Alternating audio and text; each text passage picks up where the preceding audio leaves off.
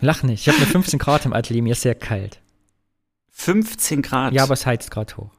Was hier Ach knackt, so. ist der Ofen. Herzlich willkommen bei 8082, dem Podcast über drüben. Mein Name ist Danny und bei mir ist wie immer Alex, Hallöchen.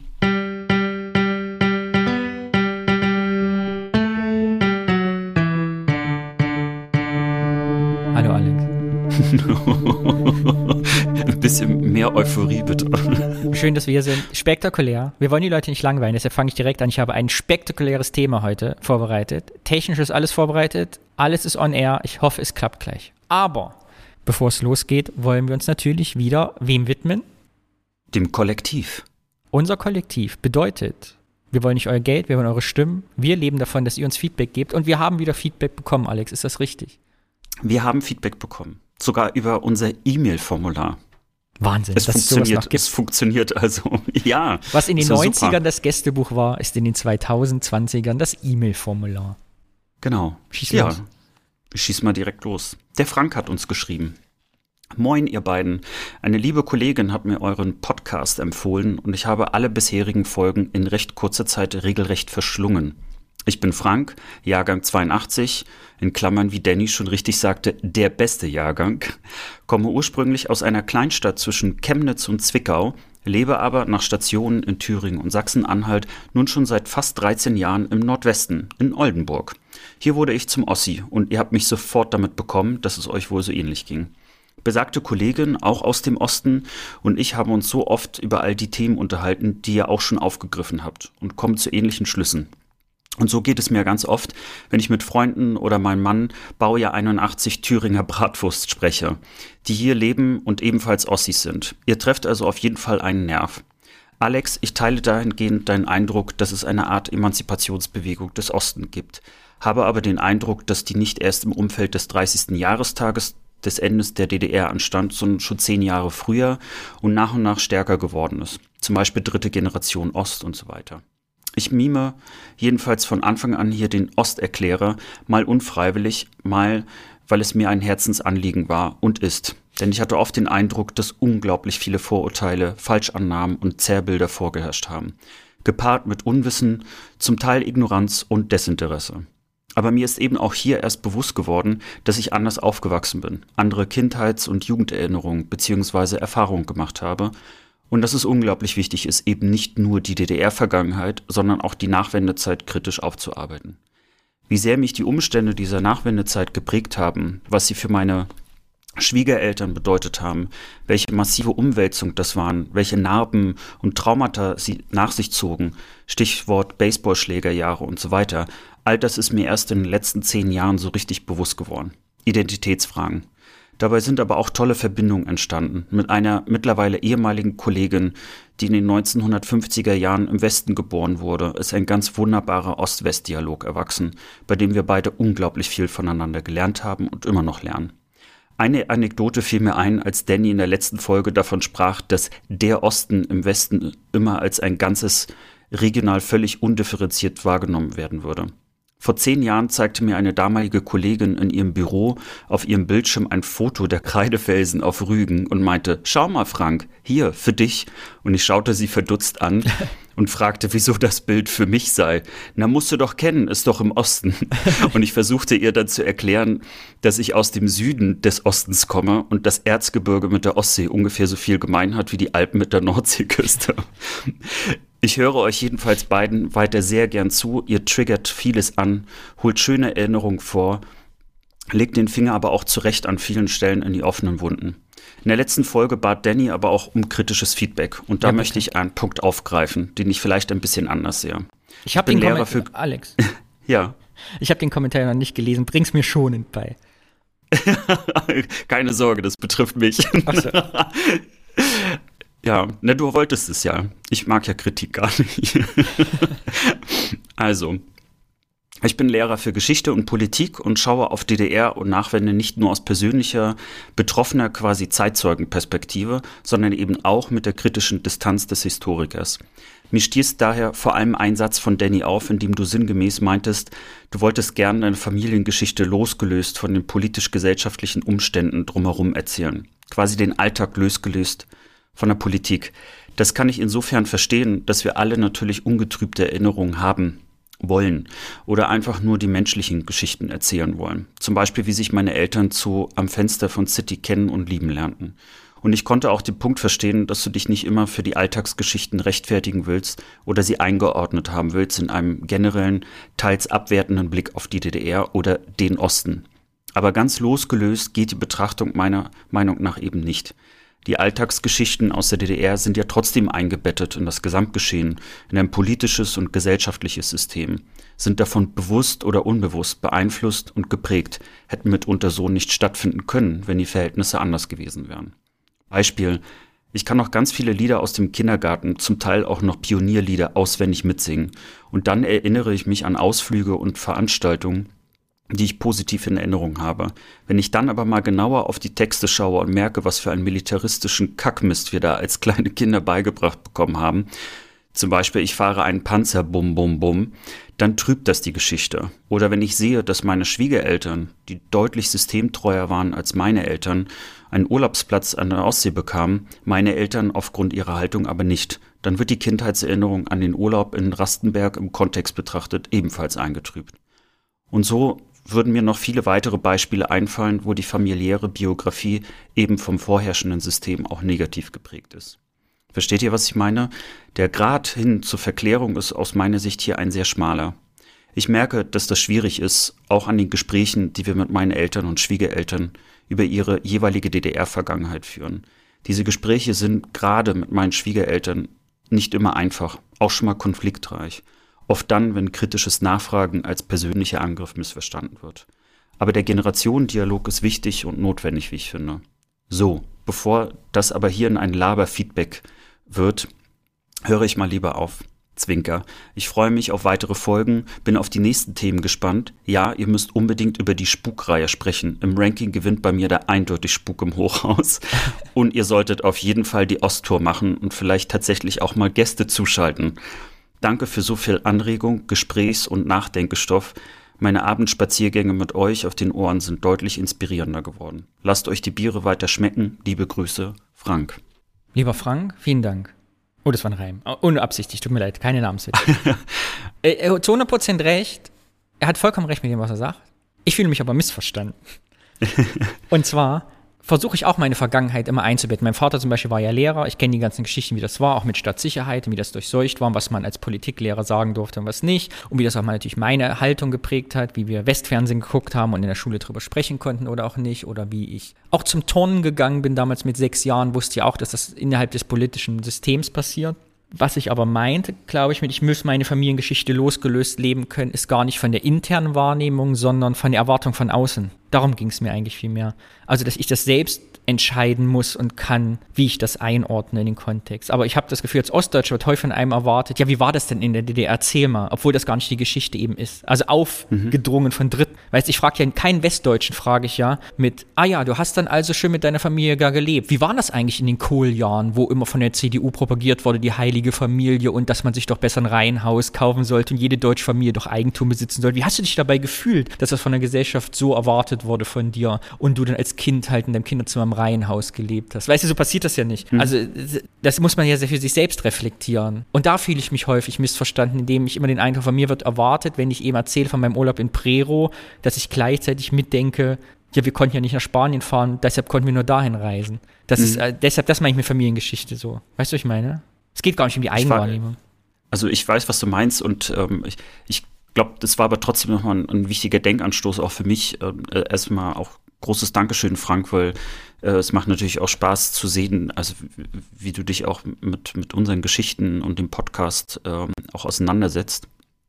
Und äh, ich habe das nämlich ehrlich gesagt selber noch gar nicht so gesehen. Ne? Also ich mhm. verstehe deinen Punkt mit, mit dieser Erwartungshaltung. Ich glaube, das war jetzt auch sehr plakativ, weil jetzt checke ich das natürlich auch.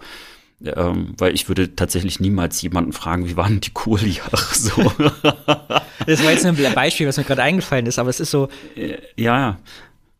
Ich weiß, was du meinst, mhm. ja.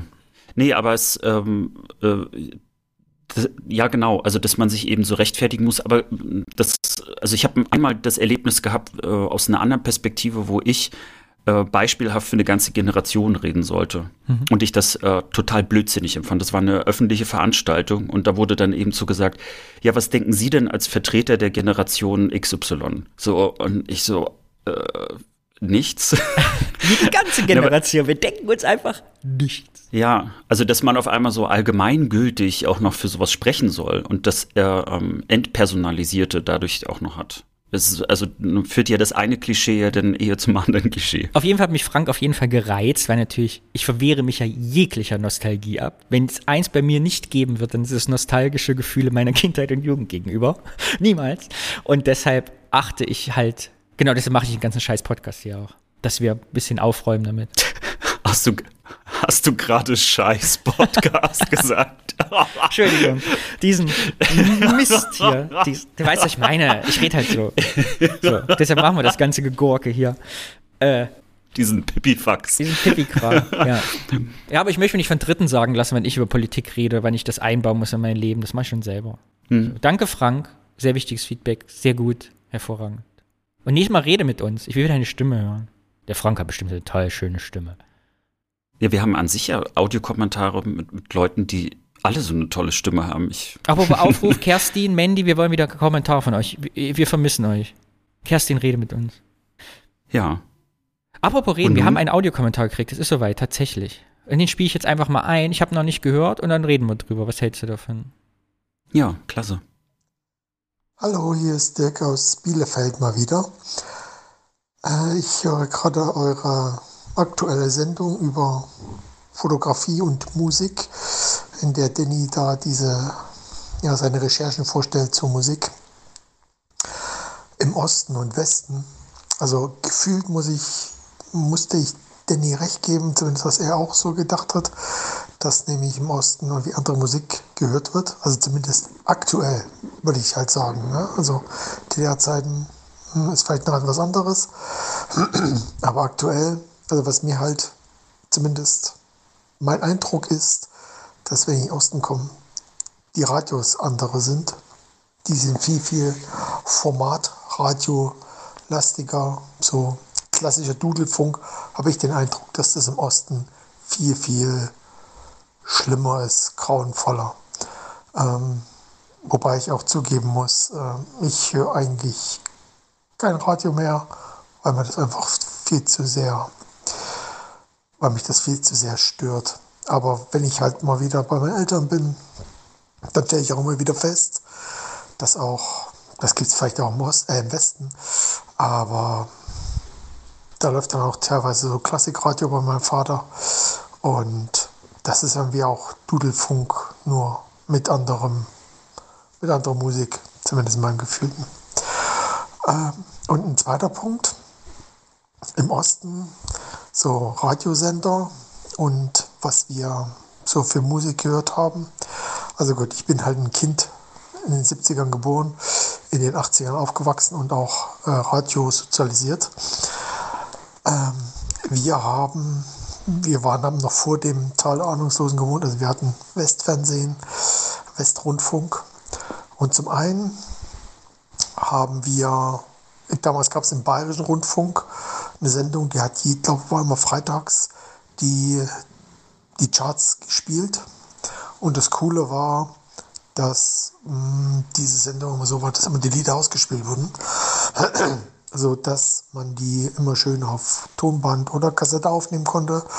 Und ähm, ja, neben, neben Fernsehsendungen und so etwas war das halt unsere, unser Tor zu, zu Popmusik, Rockmusik, halt zu den Charts haben wir aufgenommen und haben wir halt unsere, sagen wir, unsere Musikbildung her. Ich muss sagen, so Budis und so die typischen Ostbands gab es bei uns relativ wenig zu hören. Und zum Zweiten war ich dann so, im Ende der 80er Jahre war ich so ein, habe ich sehr viel Heavy Metal gehört oder habe angefangen Heavy Metal zu hören. Und da muss man sagen, gab es einen Radiosender, der ist DT64, würde man vielleicht heute als Jugendsender oder so bezeichnen.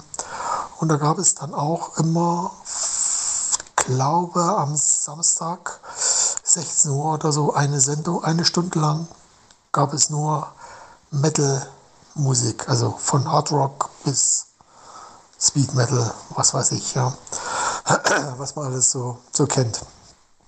Und das wurde da immer auch ausgespielt. Also es war ein ostdeutscher Sender, wurde ausgespielt, konnte man aufnehmen. Da habe ich sagen, meine Mittelbildung her, wenn man das so nennen will. Und ich muss sagen, wir waren da im Osten sogar relativ sehr gut dran, weil wenn ich dann das vergleiche mit dem, als wir dann im Westen waren, ähm, da gab es sowas gar nicht. Also gefühlt. Ich kann mich nicht mehr entsinnen. Da habe ich auch Heavy Metal ein bisschen aus den Augen verloren wieder. Aber das ist jetzt eine andere Story. Ähm, aber so gesehen war das schon sehr, sehr gut. Und ich kann mich noch an eine dritte Sache erinnern. Das war jetzt, gab es glaube ich bei TT64, aber definitiv auch bei Radio DDR Berlin 2 oder ich weiß nicht mehr, wie die ganzen Sender hießen. Also einmal gab es das am Tag. Da wurden immer ganze Alben gespielt. Da weiß ich noch, da habe ich irgendwie in Excess aufgenommen. Das war mal irgendwie am Tag, das gab es irgendwie jeden Abend regelmäßig zwei Stunden. Äh, zu einer gewissen Uhrzeit, da wurden halt, ähm, sag mal, westliche Bands gespielt und da die ganzen Alben gespielt. Und es gab eine Sendung, die, die war dann nachts, da bin ich ja teilweise nachts mir einen Wecker gestellt, bin aufgestanden, habe meinen Rad, äh, Rekorder angeschalten und habe da äh, ganze Alben aufgenommen. Also weiß ich halt, ähm, da ist damals Metallica in Justice for All gelaufen und darum ist es auch für mich das Metallica-Album. Aber das ist nur so am Rande. Oder auch andere, ähm, ja, ganze Alben, Metal-Alben und was nicht alles gab. Das war schon da, äh, so gesehen, ein ziemlich, ziemlich cool da. Und das war alles DDR-Radio. Ja, äh, Finde ich sehr, sehr interessant. Und ihr habt mich mal wieder daran erinnert. Danke dafür. Danke dir. Ja, über, ja. DT, über DT64 habe ich sehr, sehr viel gehört. Alle Leute, die ein bisschen älter sind als ich, reden über DT64. Ich habe es selber nicht mitbekommen. Das heißt, wir ja müssen In einer Folge habe ich DT64 auch erwähnt und habe auch versprochen, dass ich möglicherweise ja. zu DT64 was machen werde. Das war eine DDR-Fern, der Westfernsehsendung. Ja, aber äh, ich Übrigens wusstest du, dass Jens Riva, hier der Tagesschausprecher, der hat mal bei DT64 gearbeitet. ja. ja. Also du hast schon aber, angefangen zu recherchieren, merke ich. Es wird uns eine DT64-Folge erwarten. Nein,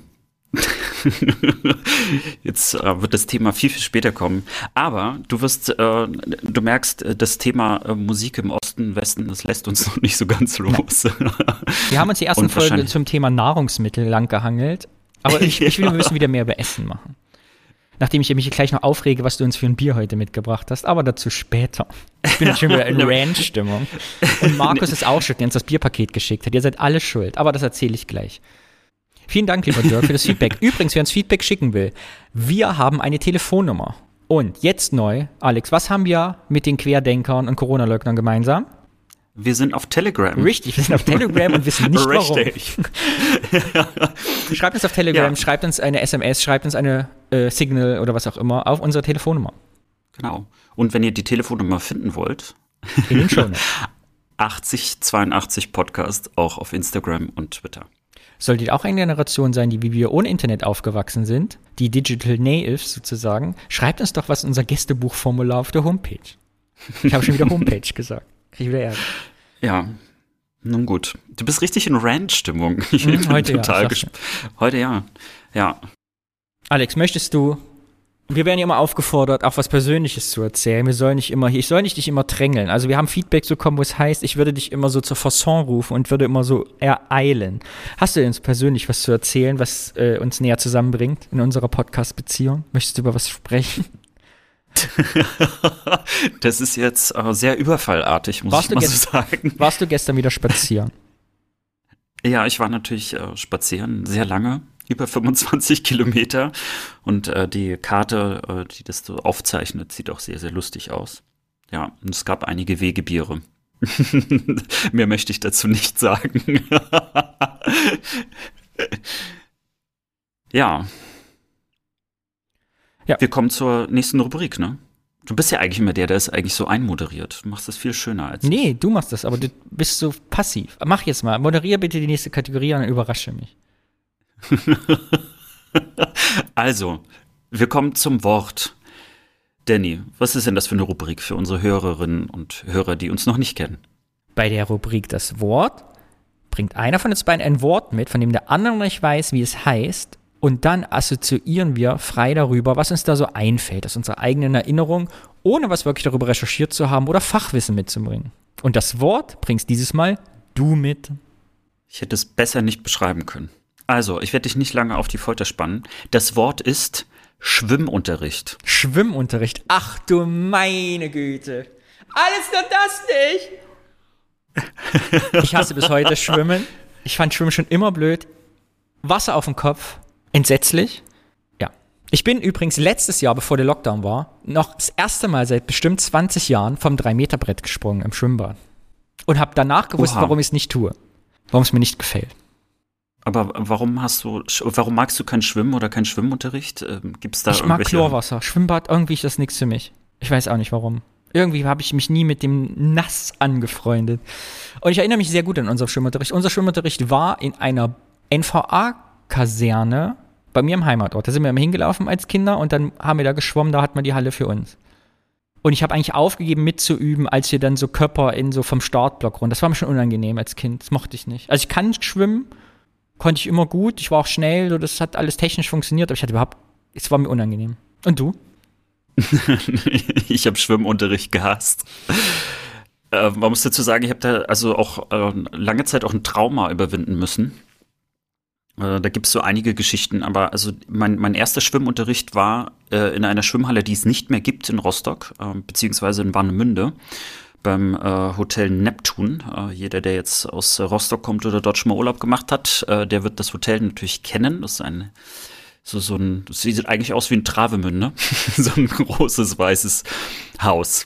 Naja, äh, ich will ja gar nicht ablenken. Also, es gab dort ein Schwimmbad und äh, das war, fand ich immer sehr modern. Es gab ein Wellenbad auch. Das heißt also, wenn man dort äh, privat dann äh, äh, war, war das immer ganz merkwürdig für mich, weil äh, äh, dort praktisch auch so, so eine Art Kinderbecken auf einmal war. Und ich habe immer nie verstanden, wie man das hinbekommen hat.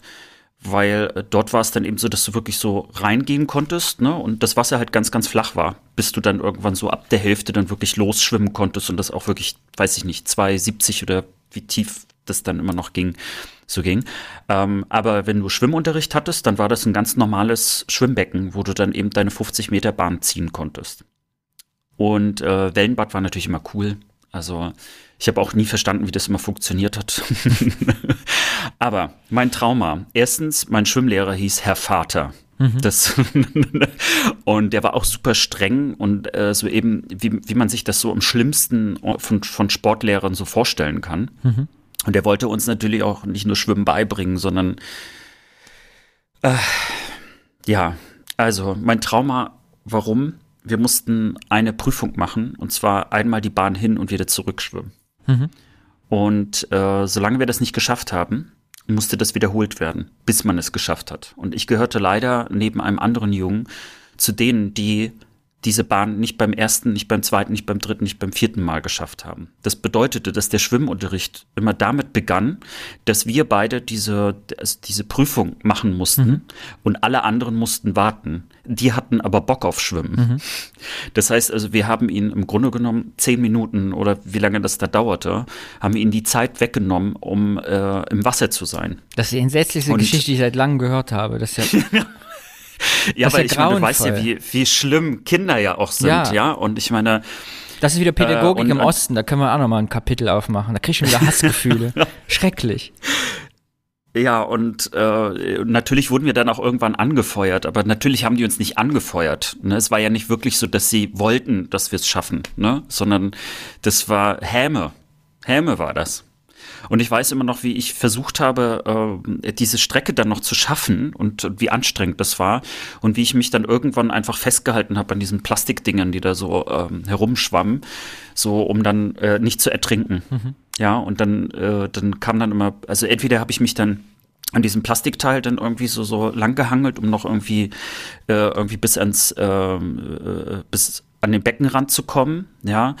Äh, oder ganz am Anfang war das ja auch noch so, dass die dann, äh, die hatten ja immer diese große Stange, an der man sich dann auch festhalten konnte. ja, und das war ja nur eine von sch äh, schlimmen Schwimmgeschichten. Äh, die andere war auch, dass äh, ich wirklich den Schwimmunterricht gehasst habe, weil ich, ich war ja auch super dünn und mhm. ich habe immer gefroren. Ich, ich habe immer gefroren. Äh, Schwimmunterricht hieß für mich immer Kälte. So äh, kalt außerhalb des Wasserbeckens, kalt im Wasserbecken. Es war immer ganz schrecklich. Also Kälte. So. Äh, das hat sich übrigens auch bis heute durchgezogen, wenn mit mir jemand irgendwie in so ein ins Schwimmbad geht, dann gehe ich eigentlich am liebsten in die Sauna. Oder das, was mich am meisten freut, ist, wenn ich im Wasser dann war, dass ich wieder in die Sauna gehen kann, mhm. weil es dort so schön warm war und ich mich äh, aufwärmen konnte. Naja, und wie habe ich schwimmen gelernt? Das ist im Prinzip auch schon so ein Mini-Trauma. Ich war zwei Wochen krank. Ich glaube, das einzige Mal in meinem Schulleben, dass ich überhaupt zwei Wochen krank war. Und so halbwegs in meiner Erinnerung ist auch, dass ich, glaube ich, meine Mutter angefleht habe, mich noch einen Tag krank zu schreiben, damit ich noch einen Schwimmunterricht verpassen darf. Mhm. Das Problem war, das war genau die Zeit, wo wir dann ohne Schwimmhilfe gelernt haben zu schwimmen. Mhm. Und äh, naja, und ich habe dann dem Schwimmlehrer, also Herrn Vater, gesagt, ich habe ja aber doch die zwei Wochen da oder was das da war, verpasst. Ich äh, muss das ja irgendwie nachholen. Und dann hat er mich wirklich einfach ins Wasser geschubst. Mhm. Und was habe ich natürlich instinktiv gemacht? Ich bin dann natürlich nicht geschwommen, sondern instinktiv habe ich nach dieser Stange gesucht, an der ich mich festhalten kann, weil ich natürlich das Gefühl hatte zu ertrinken. Mhm. So in meiner Erinnerung zumindest.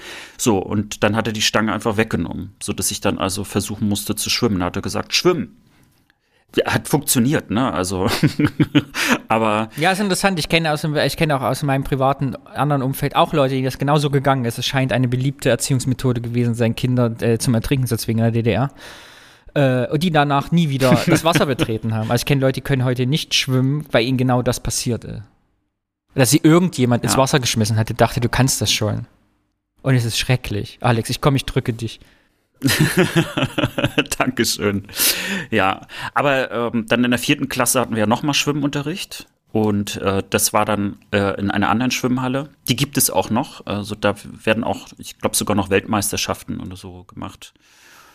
Und äh, da erinnere ich mich einfach noch, dass es äh, keine schöne Schwimmhalle war.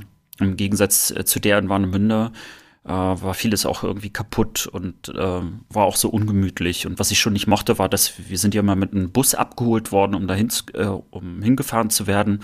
Und das war auch eine viel längere Fahrt als nach Warnemünde.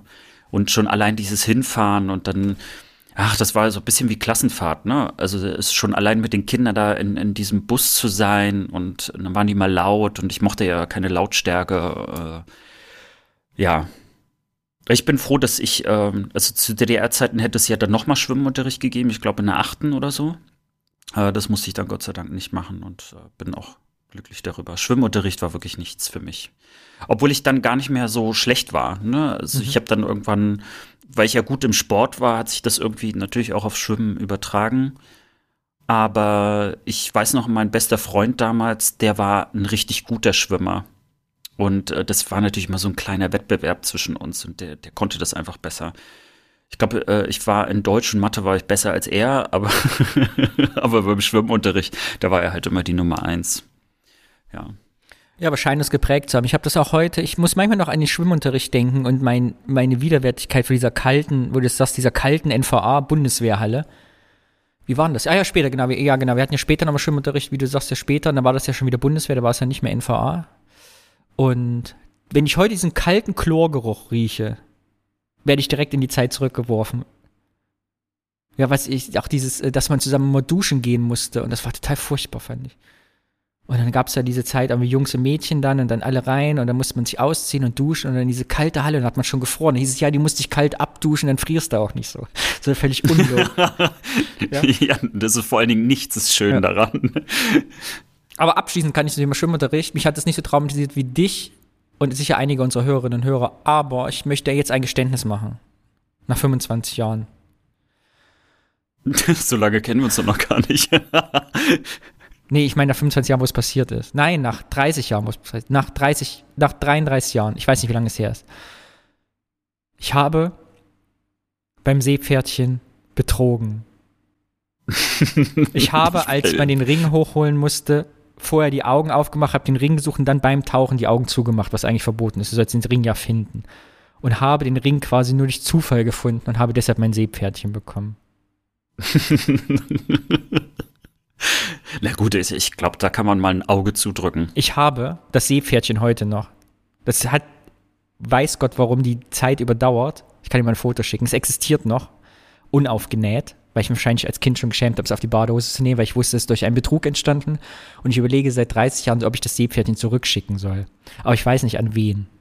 Nee, ich glaube, äh, ich, ich würde eher an deiner Stelle nochmal das nachholen und. Sehr geehrter Herr Frank-Walter Steinmeier. ich schäme mich. So hätte ich den Brief habe ich schon vorgeschrieben.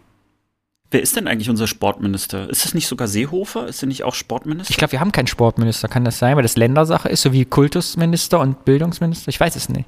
Das ist jetzt richtig peinlich. Ja, äh, liebe Hörerinnen und Hörer, wer ist unser Sportminister? Und wer sollte es sein? Stattdessen. Und wer? ja, schön.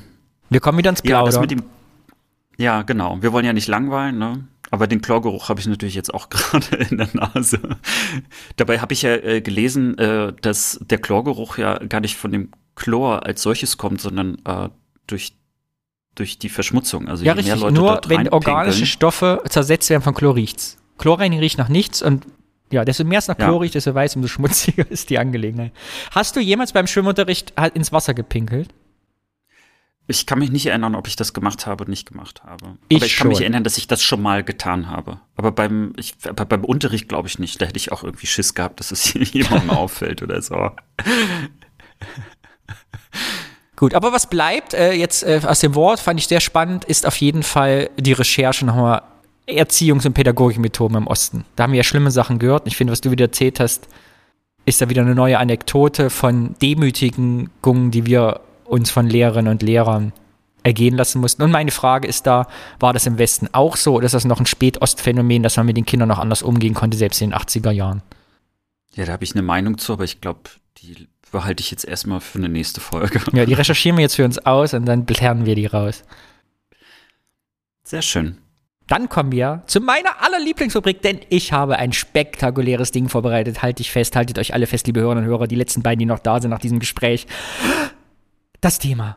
Ich habe ein Thema mitgebracht, Alex, spektakulär, denn mein Thema des Tages ist Urlaub in der DDR. Oha. Ich habe nicht recherchiert, ich habe mich nicht vorbereitet, denn ich habe jemanden gefunden, der in der DDR Urlaub gemacht hat als Kind, es also live erlebt hat als Westdeutscher. Ich habe noch nicht mit ihm gesprochen, ich weiß nur, wie er heißt, er ist Harald und er ist jetzt hier in der Leitung. Ich habe ihn einfach angerufen.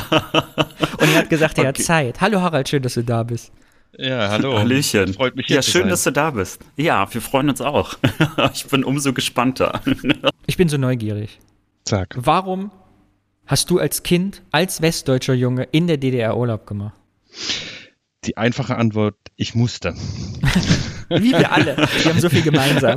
Ost und West ist zusammengewachsen. Wir mussten alle mit unseren Eltern in Urlaub fahren. Perfekt. Ja, also ähm, meine Eltern, also beide, haben praktisch ihre gesamte Verwandtschaft im, in, in der DDR gehabt. Also die Eltern meiner Mutter und die Eltern meines Vaters, sowohl äh, die Brüder meines Vaters äh, waren alle in der DDR. Und so war es dann eigentlich immer normal, dass wir im Sommer in die DDR gefahren sind. Mhm. Und wo seid ihr denn da hingefahren? Wie wir alle an die Ostsee? Nein, nein, nein, nein. Also ähm, wir haben schon Ausflüge gemacht, ähm, kann ich vielleicht später noch mehr erzählen, mhm. aber wir sind eigentlich immer zu den, zu den Verwandten nach Hause gefahren. Also das war zum einen ähm, Demitz-Tumitz, das ist bei oder hinter Dresden, ein kleiner Ort, äh, oder Czonnewitz, das ist bei Bitterfeld, oder und Riesa.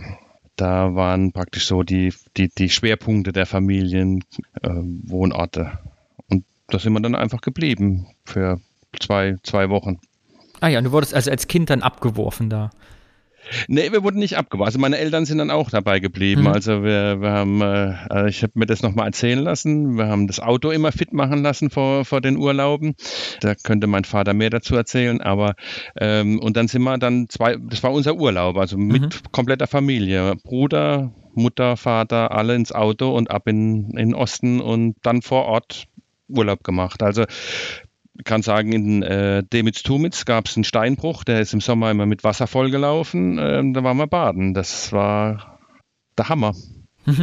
Alex, du darfst ja. übrigens auch Fragen stellen, wenn du willst. Ne? Das ist hier ein offenes Gespräch. Wenn dich was interessiert, einfach reinkriegen. Ich habe so ein paar Fragen an Harald vorbereitet. Wenn dich was wurmt, einfach reinfragen.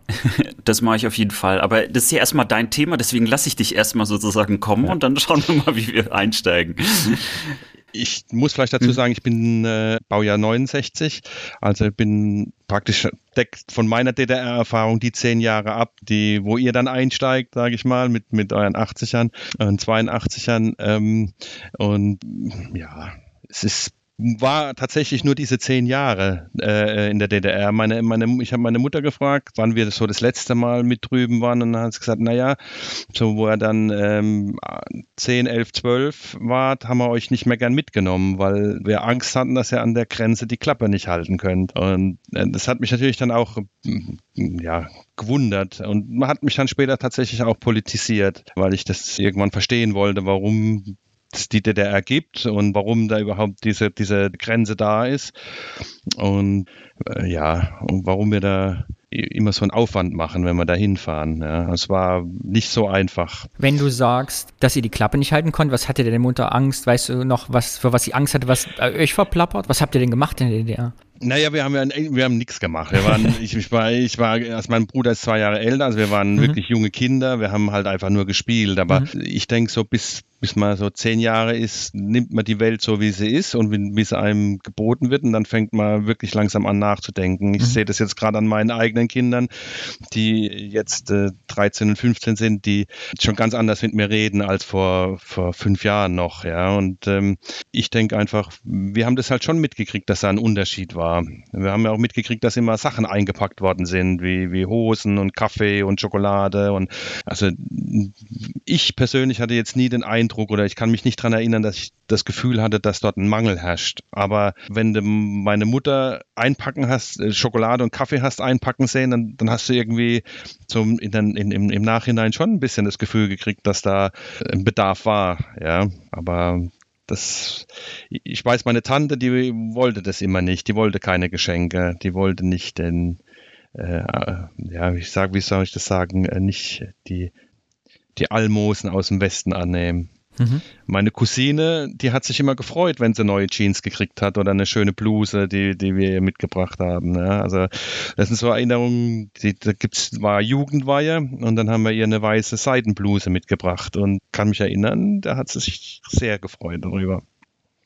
Wie, bevor wir zu großen politischen kommen, mich würde interessieren, wie damals der Urlaub im Osten war, wenn man nicht von da war, du mal quasi so reingetaucht bist. Wie, wie, wenn du sagst, ihr seid jetzt nicht in Urlaubsorte gefahren, sondern Riesa ist jetzt nicht dafür bekannt für seinen Sandstrand und für ja, seine Sehenswürdigkeiten. Da hat man also quasi, du hast ja mit deinem Bruder wahrscheinlich, habt ihr da euch den Tag vergnügt oder was habt ihr da gemacht? Naja, es war, ja, also wir haben, wir haben draußen gespielt. Also mhm. mir ist natürlich auch aufgefallen, ja, wenn du da mit einem mm, Westauto kommst mhm. äh, und das waren wirklich beides kleine Orte. Also und mm, man ist aufgefallen, ja, das, das war halt so. Und dann sind wir raus und dann waren immer Kinder da und da war, ähm, dann wurden wir natürlich auch gefragt, na ja, seid ihr aus dem Westen, wo seid ihr denn her, was macht er denn so? Und es hat sich dann, und irgendwann haben wir dann ja, Räuber und Gendarm, Verstecken, ja, also ganz normale Kinderspiele, Fußball miteinander gespielt. Also es war diese, dieses Westauto, mhm. sage ich mal, hat uns praktisch so die, die, Tür ein bisschen geöffnet, um Anschluss zu finden. Aber mm, jetzt, das war jetzt bei meinen, das war die bei den Großeltern mütterlicherseits, da haben wir wirklich viel mit Kindern in der, aus, der, aus der Nachbarschaft gespielt. Und bei den äh, Großeltern väterlicherseits, da waren halt die, da waren eine Cousine da und auch ein Cousin und da haben wir da über die halt Anschluss gefunden. Also es war immer, dass man halt draußen war, ja. Es war ganz normal, also von mein, aus meiner Erinnerung war es ganz normal. Man ist aufgenommen worden, war für fünf Minuten was Besonderes und dann war man halt einer von vielen. Ihr musstet ja nicht mit den anderen Kindern im Westauto im Kreis rumfahren? Naja, ich durfte ja noch nicht, aber nein, also ähm, ja, ich das, die, die Interaktion zwischen den Kindern und meiner Eltern, äh, meinen Eltern, die, die habe ich nicht so mitgekriegt. Also kann ich mhm. mich auch nicht dran erinnern. Also. Und wie war das immer, wenn du sagst, du bist gut assimiliert worden, dann quasi in, mit den Ostkindern? ja. Ihr habt dann zusammen gespielt. Wie war es denn im Umkehrschluss mit deinen Mitschülern? Also wie war das, wenn man erzählt hat, wir fahren in Urlaub ja. nicht nach Spanien, sondern in die DDR? Naja, es war eigentlich genau das Gegenteil. Also bei mir fing es Reden an im Urlaub und in der Schule habe ich eigentlich immer den anderen zugehört, mhm. dass die dann äh, wirklich dann von Italien und Spanien und Sonne und die waren, gut, wir waren auch braun. Ich meine, die Sonne scheint ja auch in Deutschland, also, ähm, damals auch schon und, und aber das war halt, äh, die haben dann, die haben dann, ja, die haben halt ihre Urlaubsgeschichten erzählt und, und äh, du hast eigentlich eher so daneben gestanden und hattest eigentlich eine schöne Zeit, aber konntest es nicht so, nicht so, nicht nichts davon erzählen, ja. Und du wurdest auch nicht gefragt oder, also es hat die anderen auch nicht interessiert. Also wer, äh, das habe ich auch später immer erlebt, wer nicht irgendwie Verwandtschaft hatte, den hat es nicht wirklich mhm. interessiert, was, was DDR ist oder, oder wie man da Urlaub machen kann. Hast du dich als Kind geschämt dafür? Nö. Nee. Nö.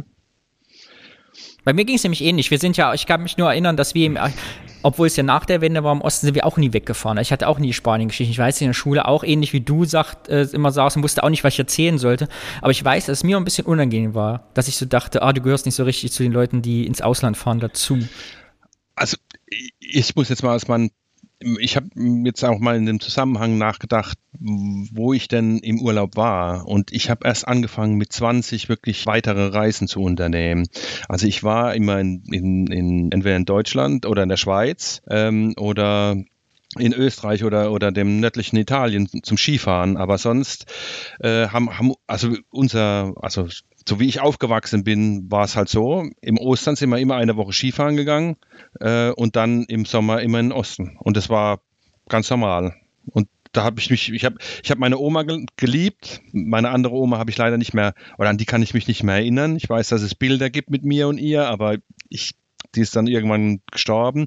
Und ich habe meinen Opa väterlicherseits sehr geliebt. Mhm. Also der hatte eine Klatze, fast so wie ich jetzt. Ähm, und äh, dann musste man mal als Kinder, äh, wollte man ihm immer über die, über die Klatze streichen. Und das mochte er nicht. Ne? Aber natürlich konnte er seinen Enkeln auch nichts abschlagen. Und ähm, ja, also ich habe mich nicht dafür geschämt. Ich, ich, ja, es gibt ja ja, der, man, zum Beispiel gab es ja auch coole Geschichten. Mein Opa, der war Bahnhofsvorsteher und hatte in dem, in dem Ort Demitstumens eine Wohnung über dem Bahnhof. Und in einem Zimmer war das Klo. Und wenn man das Klo, das war aber ein altes Klo, und wenn man das aufgeklappt hat, konnte man auf den Bahnsteig gucken. und dann konnte man sich überlegen, wie früher da die Hygiene gelaufen ist. Ja, mhm. also es war zu dem Zeit dann auch schon anders. Also gab es nochmal eine Toilette woanders, aber die war halt einfach noch da. Und wir Kinder fanden das natürlich total witzig. Ne? Und ja, deshalb Service. Ne, für alle, die jung sind, wir alle drei kennen das noch, diese Schilder im Zug, wo es heißt, bitte nicht auf Toilette gehen, wenn der Zug im Bahnhof steht, weil man auf die Gleise genau. geschissen hat. Ja. Bist du denn an die Orte ähm, so in letzter Zeit mal wieder zurückgefahren, beziehungsweise dort mal hin, wo du früher Urlaub gemacht hast? Ähm, muss ich kurz überlegen. Jein, nein. Also es ist so, ich habe äh, früher im, im Außendienst gearbeitet und bin da auch viel im, in den, in den äh, in, in dem Ost, im Osten rumgefahren, Magdeburg und äh, Leipzig und Dresden. Aber an die eigentlichen Orte ähm, hab, äh, bin ich nicht mehr zurück. Es gab zwar noch ein paar Familienfeiern, wo wir uns dann getroffen haben, aber praktisch meine Verwandten habe ich nicht mehr besucht in, in ihren Orten. Bin allerdings ähm, mit äh, meiner Frau jetzt schon einiges verheiratet und die ist aus Sachsen-Anhalt. Und äh, äh, da fahren wir halt jetzt regelmäßig hin, um ja auch die Familie, auch wieder die Familie zu besuchen. Hast du, wo hast, hast du deine Frau auf einer deiner Deutschland-Ostreisen dann kennengelernt? Ist das die romantische Geschichte? äh, naja, es ist eine romantische Geschichte, aber, aber, sie war nicht, also ich habe sie nicht, sie war selbst in Mainz, also ich habe sie in Mainz kennengelernt. Und ähm, äh, eigentlich ist ein Freund von mir nach Mainz gezogen und äh, er hat die Wohnung von meiner zukünftigen Frau übernommen sozusagen. Und ich habe, äh, ja, ich fand sie halt dann gut schon also auf dem Balkon und habe mir da den Hof ein bisschen gemacht und dann hat sich das ergeben und jetzt sind wir ja, 15 Jahre verheiratet. Ja. Wie Romeo und, und das Julia. Mit dem, ja, also, ja, es war halt, ich wusste es nicht, dass sie von Sachsen-Anhalt ist. Also manchmal die, die, die, die, die Anhaltiner, die haben ja eher so einen Berliner Dialekt, mhm. als äh, man hört es ja nicht gleich und ähm, ja, ich mir ist das eigentlich auch. Wann hast du es rausgefunden? Egal, Nach wie vielen Jahren Ehe hast du es rausgefunden, dass ihr es Sachsen-Anhalt als ich Als ich ihren Eltern vorgestellt äh, wurde, wir fahren heute zu meinen Eltern. Und dann hat es äh, sechs Stunden, sieben Stunden gedauert. Nein, ich wusste, vorher, ich wusste vorher schon. Aber ja, das, das spielt ja eigentlich, also für mich spielt das keine Rolle. Ich, deswegen höre ich euren Podcast eigentlich auch gern, weil da auch ein bisschen, da ein bisschen dran geruppelt wird, ja. Das ist Osten, Westen ist was Geografisches, aber ich kann mich jetzt auch, jetzt auch in Bezug jetzt auf diese Reisen in, in die DDR, da, ähm, für mich war das normal. Da waren Kinder zum Spielen, das war cool. Und äh, mehr hat man eigentlich nicht gebraucht und da hat man sich auch verstanden. Zurück zur also, Kindheit, zum Urlaub. Eine Frage ja. habe ich wenn du sagst, du bist da sehr gut aufgenommen worden, hat keinen Unterschied mehr gemacht, aber hattest du denn, außer dass äh, das Westauto Türen geöffnet hat, den Eindruck, dass du, also war, war das Leben in der DR im Urlaub anders? Hast, konntest du da anders sein als zu Hause oder irgendwie nicht? Oder hat sich das irgendwie, also hast du gemerkt, dass du im Osten bist? Ich habe es immer gemerkt, weil ich äh, zum Mittag gab es immer Kompott mhm. als Nachtisch und das Kirschen und Äpfel und Birnen und ich habe das nicht gemocht. Also das war der Unterschied. Da war klar, wir sind, wir sind, äh, wir sind im Osten. Aber mhm. eigentlich war man, wie es, vielleicht vielen Leuten heute geht, man besucht halt einfach seine, seine Familie, meine, seine Oma und sein Opa. Also es war nicht, nicht, nicht, nicht ich habe nicht gemerkt, dass ich im Osten bin. Mhm. Ähm, mhm. Du hast ja die legendäre. Ja, Entschuldigung. Ja. Erzähl weiter. Ja, ich, ich, ich habe jetzt nur dran gedacht, meine, meine, meine, mein, meine äh, Großeltern mütterlicherseits, die haben äh, hinter einem E-Werk gewohnt in, in äh, Czernowitz äh, und der Boden dort war immer sehr sandig und wir haben draußen in so einem in so einem Kübel gebadet, also die hatten kein richtiges Badezimmer und äh, ähm, ähm, es wurde mit mit mit äh, Holz und Kohle gefeuert und so. Das das aber das hat das das war natürlich das hat Spaß gemacht, mhm. ja. Dann hieß, oh, du darfst heute den, den, den Kachelofen an, anheizen oder den, oder, selbst meine, also die Oma, die hat äh, im, der, der Herd war selbst mit Kohle beheizt und das hat halt unheimlich Spaß gemacht. Also für mich war es eher Abenteuer als irgendwie äh, was Besonderes. Ich habe das immer sehr genossen. Mhm. Also Du hast ja eben schon die legendäre äh, Ich gucke auf den Bahnsteig durchs Klo-Geschichte erzählt. Gibt es denn, wenn du jetzt so zurückerinnerst, gibt es denn noch so eine besondere Erinnerung, wo du sagst, das ist so eine ganz besondere DDR-Urlaubserinnerung für mich? Also ich, es gibt zwei eigentlich. Die eine ist, dass, äh, dass, man, dass ich mich gut daran erinnern kann, dass wir in der sächsischen Schweiz wandern waren. Und dass mir das auch unheimlich, also die Landschaft gut gefallen hat, weil es, die, diese Felsen dort und diese, dieses Bizarre, da hat man als, da hat die, konnte die Fantasie einfach ähm, äh, raus. Also war natürlich, war man, hat man sich ein Stecken geholt und war sofort ein Ritter und hat dann sein, sein Felsen verteidigt. Ähm, also da kann ich mich gut dran erinnern. Na, ich hätte noch eine, aber na gut. Und dann kann ich, dann waren wir noch mal an der Deutsch, also ja, ich sage es mal deutsch-tschechischen Grenze, äh, an der Kirnitsch. Da musste ich mir den Namen noch mal raussuchen. Und zwar, das ist der, so ein kleiner Grenzfluss und das war so urwaldmäßig. Da war mhm. alles sehr, sehr grün. Das, ist, das Wasser war glasklar und man ist aber wirklich wie so, es, es war so urwaldmäßig. Das war, da kann ich mich wirklich, wirklich gut dran erinnern. Also das sind so prägende Ereignisse. Gibt es bei dir Erinnerungen eigentlich an die Grenze? Weil in meiner Kindheit, also wenn ich in die Sowjetunion gefahren bin, dann war das über so eine Grenzerfahrung im wahrsten Sinne des Wortes. Ja, also die gibt es diese Erfahrung. Also diese, diese Fahrt in die DDR, die war immer mit einer gewissen Aufregung verbunden. Da kann ich mich schon gut dran erinnern. Und äh, ähm, je näher wir eigentlich der Grenze gekommen sind, umso du hast es, das hat sich halt so übertragen. Also ich glaube, meine Mutter war immer sehr aufgeregt. Da musste man die Papiere zusammen haben. Es hatte, war ja auch ein, man musste, wir haben die Kinder wurden so ruhig gestellt, also die Kinder wurden versucht zu beruhigen und mit dieser Beruhigung wurde eigentlich klar, wie aufgeregt es ist. Die haben wir, wir, haben das schon mitgekriegt, dass da Grenze ist. Wir mussten auch mal aussteigen. Äh, die haben manchmal auch die, das Auto auseinandergenommen tatsächlich, also die Koffer geöffnet und da stand man natürlich immer auch daneben und äh, ähm, ja, also es war, wir wussten schon, dass wir eine Grenze übertreten, aber was das bedeutet, wusste ich mit, mit in dem Alter noch nicht. Hm. Also was eine Grenze überhaupt ist, äh, erschließt sich mir ja heute schon fast nicht mehr, aber, aber mhm. aus anderen Gründen. Ja. Aber damals war das, war das halt einfach okay, da stehen Leute in, in, in Uniform und äh, meistens auch ja, mit Maschinenpistolen. Das fand man dann schon wieder irgendwie interessant. aber ja, also äh, aber was das eigentlich bedeutet und was das für meine Eltern bedeutet auch, ähm, das, das hat, hat sich erst später erschlossen. Wie ist das auf der Autobahn gewesen? Ich meine, also so als äh, Junge guckt man ja, auch als Mädchen natürlich, aber guckt man ja ganz gerne die Autos, da muss es ja schon nochmal einen optischen Unterschied gegeben haben. ja, wir haben natürlich, also äh, wir haben das schon mitgekriegt, aber wir, ich fand ja, ich fand, also ich ich bin nicht so ein, ich bin nicht so autofixiert. Ich meine, es gibt ein paar Autos, die gefallen mir, aber so im Großen und Ganzen ist es für mich ein, heutzutage ein Gebrauchsgegenstand. Und äh, anscheinend hat sich das auch schon sehr früh äh, äh, festgesetzt. Also ich, ich habe das schon mitgekriegt und ich habe auch mitgekriegt, dass die lauter sind.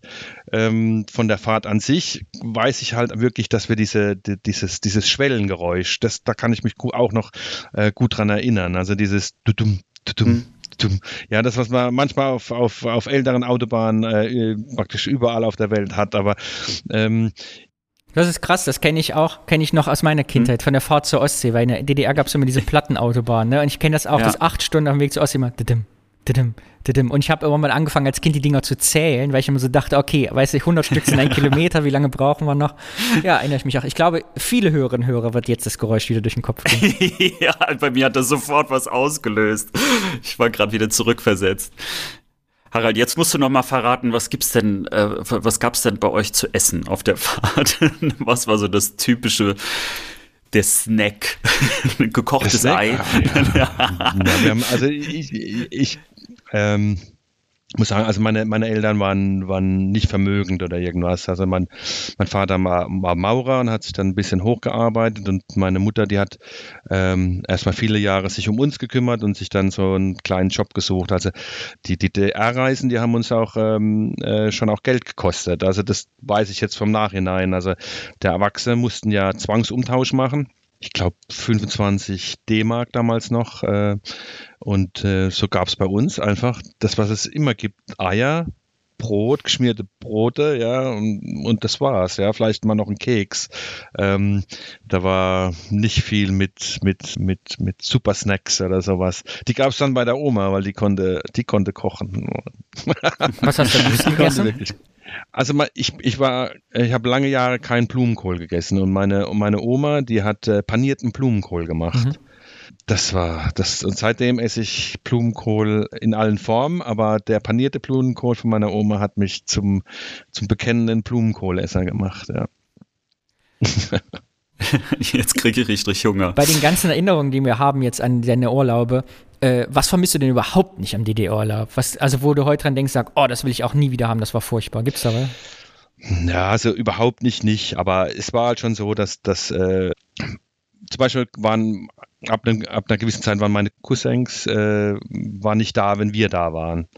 Äh, die waren sind ein paar Jahre älter als wir, also als jetzt auch mein Bruder und ähm, dann hat es geheißen, ja, die sind sind bei, beim, beim Heer oder ja, bei der Armee. Und dann durften die nicht heim, wenn wir da waren. Also man musste ja den, den Besuch auch, auch anmelden. Mhm. Und das hat mir immer so, das hat mir, da hat mir was gefehlt, ja, weil man denn ja eigentlich damit gerechnet hat, dass man die ganze Familie sieht. Und man hat mhm. gute Erinnerungen ans letzte Jahr gehabt oder an den letzten Besuch und, und was für ein Fets man gehabt hat und plötzlich ist der nicht mehr da und, und darf auch nicht kommen und man hat es nicht verstanden. Also das war, das war sowas, was, was ich nicht verstanden habe. Und dass man halt auch manchmal, na nicht nur manchmal, man ist eigentlich Punkt 8 ins Bett gegangen oder ins Bett geschickt worden. Dann wollten die Eltern gerne äh, äh, oder die Erwachsenen gerne äh, alleine sich unterhalten. Und äh, das gefällt, glaube ich, keinem Kind, aber das war schon, wo man auch überrascht war von den eigenen Eltern, dass sie so drauf bestanden hat, haben, dass das dann wirklich auch passiert, ja, weil man wusste, ja, die sind ja normal nicht so, aber da waren sie halt, da war um acht war Schluss, fertig und dann durfte man manchen Gesprächen halt einfach nicht zuhören. Ja. Gibt es ein Foto aus, aus der Zeit, das äh, dir sofort wieder vor Augen schwebt, äh, wenn du daran denkst? Was erkennt man drauf?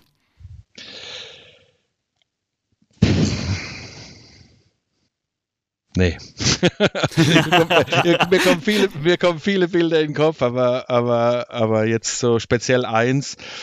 Ähm, ja, meine, Oma, meine Oma halt, ja, die, die, die, das, die, ich, ist, ist nicht despektierlich gemeint, aber sie ist, war halt so eine, so eine kleine Frau mit, mit blauer Schürze, also diese typischen diese typischen DDR-Schützen, ja, und, und äh, aber sie, sie war immer lach, sie hat immer gelacht und war ein Herzens, also herzensguter Mensch. So habe ich sie in Erinnerung. Ich glaube, dass es ein großer Ost-West-Unterschied heute noch ist, äh, weil ich glaube, niemand, der in der DDR war, du wie du oder wir oder da aufgewachsen sind, würde eine Oma in Kittelschürze als despektierlich bezeichnen.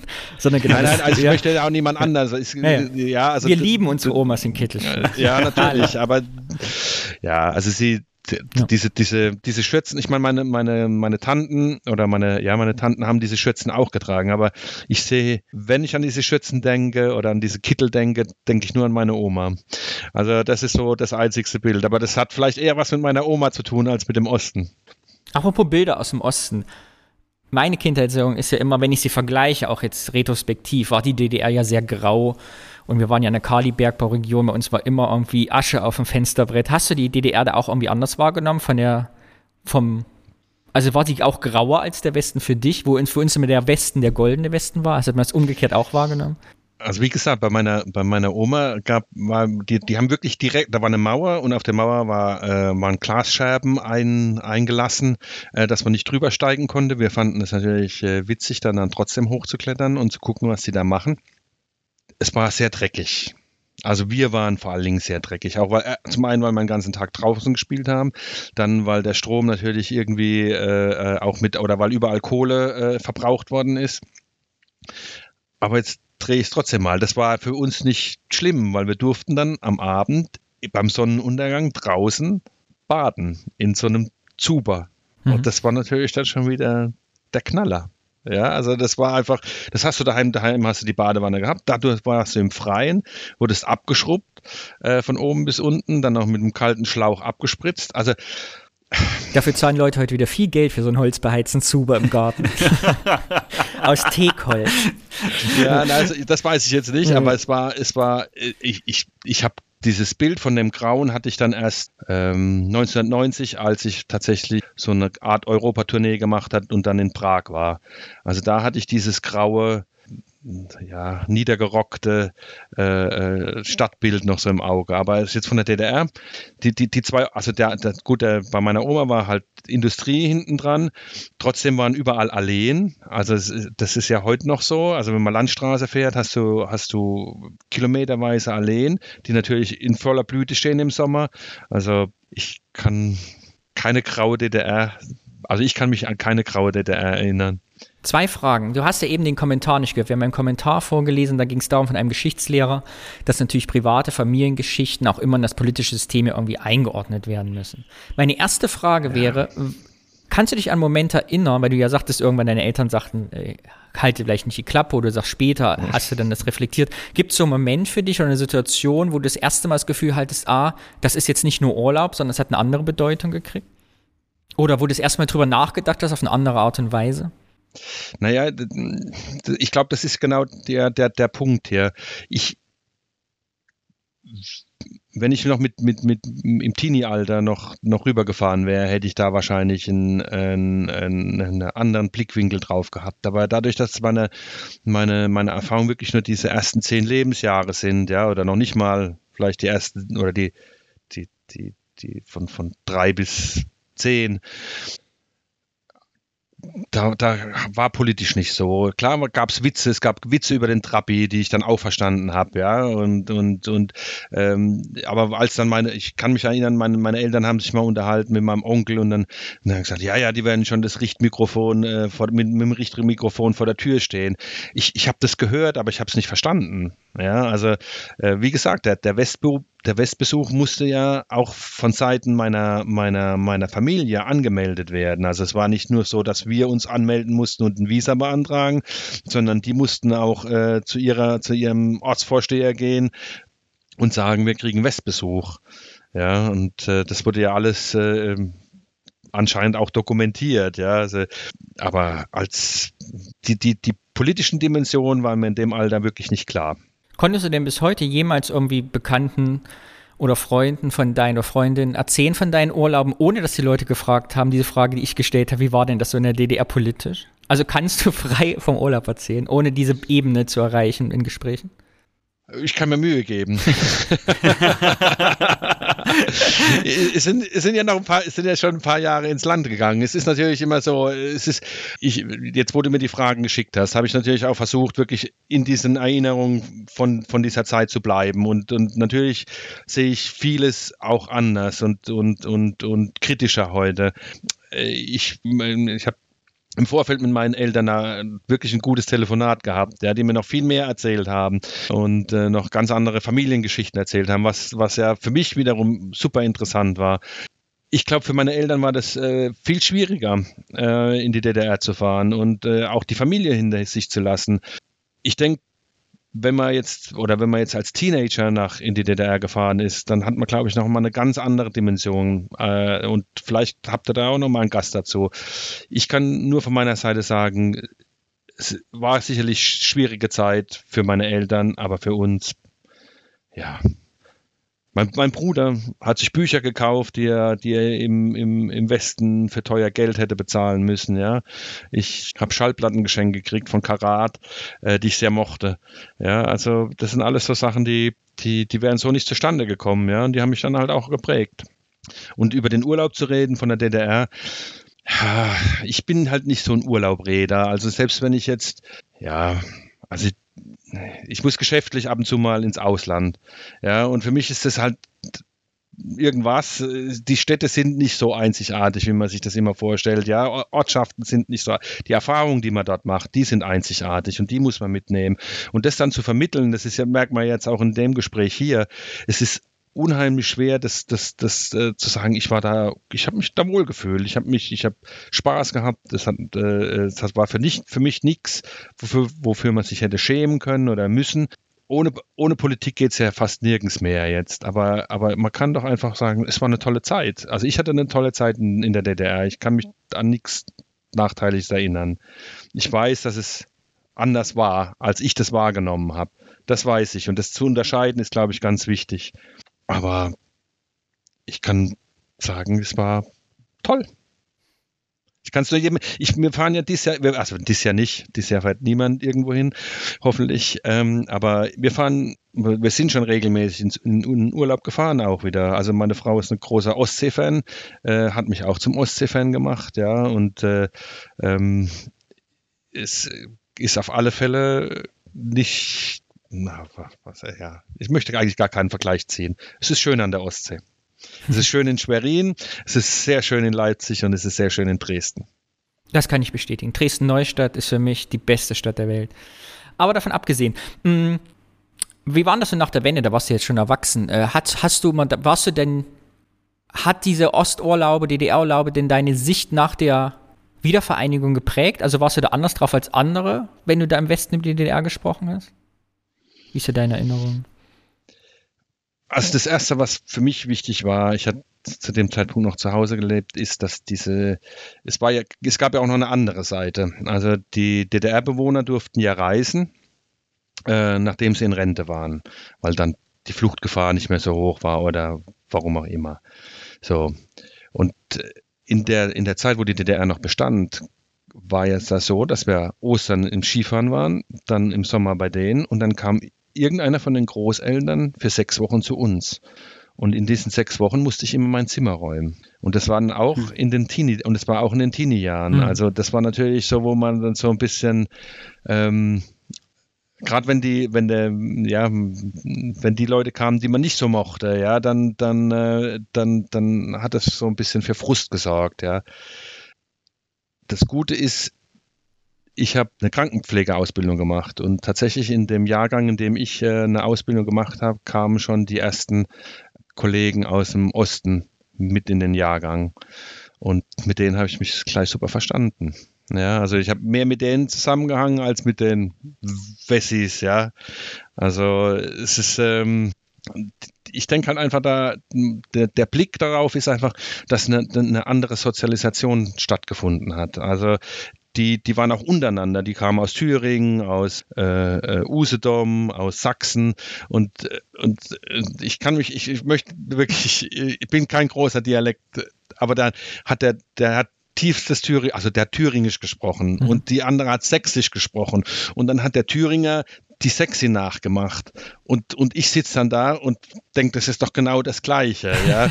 Aber die lachen sich natürlich komplett kaputt, ja, weil sie, du kannst aber gut sächsisch und so. Und, und ich, ich sitze daneben dran, aber ja, aber die waren, die waren halt, die, das ist genau dieses, dieses Gefühl, dass man da aufgenommen wird und dass man da auch gleich einen, einen Draht zueinander hat, der, der, der, der ist eigentlich geblieben. Also das ähnlich wie, ähm, wie das war mit dem, mit dem Türöffner von dem Westauto, ähm, war das im Prinzip da in dieser Ausbildung auch, dass man zu den, zu den ähm, Kollegen aus dem Osten einfach einen gleichen guten Draht hatte. Ja. Also ja, ich ich möchte da gar nicht so, auf der, auf der, auf der persönlichen Ebene habe ich einfach nur gute, gute Meinungen und, und gute Erlebnisse. Klar hast du da auch mal äh, jemanden gehabt, den du nicht hast leiden können oder den du doof fandest, aber das ist ja eigentlich ganz normal unter Menschen. Hab mich, ich, ich glaube, deswegen tue ich mich auch so schwer, das einzuordnen oder, oder mich da so, so zu positionieren, weil dieses, dieses, dieses Ost-West-Ding, das wurde ja eigentlich auch ein bisschen gemacht und das, das, also, und es wurde auch ein bisschen benutzt, um ja so eine Art Rivalität gegeneinander aufzubauen. Und das, das stört mich. Und ich möchte ich eigentlich nicht weitertragen. Deswegen bin ich da auch ein bisschen zurückhaltend. Ähm, es ist, ist, wir sind einfach nur Menschen und wir dürfen, wir dürfen und, ähm, heutzutage zum Glück leben und arbeiten, wo wir wollen äh, und bleiben trotzdem noch Menschen. Und ähm, da, finde ich halt das verkehrt, dann zu sagen, oh, du bist ein Ossi oder Wessi oder du bist ein, bist ein cooler Typ oder bist halt ein Arschloch. Also, ja, es gibt noch viel dazwischen, aber ihr wisst, was ich meine, ja. glaube ich. Mhm. Ja, sehr schön. Erzähl, Harald, was ja. du uns erzählen willst über deinen Urlaub im Osten. Wenn dir noch was auf dem Herzen liegt, was du unbedingt uns mitteilen willst. Nein. Anekdoten. Anekdoten. Hast du denn den Eindruck gehabt, dass deine Eltern, also jetzt heute mit sich, ich weiß ja, du hast ja nochmal mit deinen Eltern telefoniert in Vorbereitung mhm. auf dieses Gespräch. Siehst du, muss ich alles nicht recherchieren. Ich bin froh, mein Thema hat, hat einen Gast. äh, dass deine Eltern jetzt die Politik auch als Kind schon so ferngehalten haben und deine Verwandten zum Thema, geht mal ins Bett, wir reden jetzt über was anderes oder war das auch nicht so kompliziert, wie wir uns das heute vorstellen? Also so schwermütig? Ich glaube, es war nicht so schwermütig. Mhm. Also ich ja, ich frage aus deswegen, wenn ich immer Leute höre, die in den Osten gegangen sind, ne, oder so, oder, dann habe ich häufig die Geschichte, ja, diese Grenzposten, das war alles so ne, gefährlich, dann musste man einen mhm. Ausweis zeigen und dann haben die einen da und dann hatte man, durfte man nichts sagen und sitzen. Das ist so mal häufig der Fokus der Geschichte. Und da musst du viel weiter fragen, ehe dann persönliche Geschichten kommen. Und ich frage mich immer, ob das, also ob das wirklich die wahren Erinnerungen sind oder ob das nur die übrig gebliebenen Erinnerungen so sind, weil die so präsent waren. Ich glaube, ja, da war halt eine Grenze und ich meine, die haben da wirklich schwer bewaffnet gestanden. Das war halt so. Also das, das, das, das kann man, glaube ich, auch nicht wegleugnen. Ob die alle da immer ein, ein verbissenes Gesicht hatten und, äh, und keinen Spaß verstanden haben, das glaube ich nicht.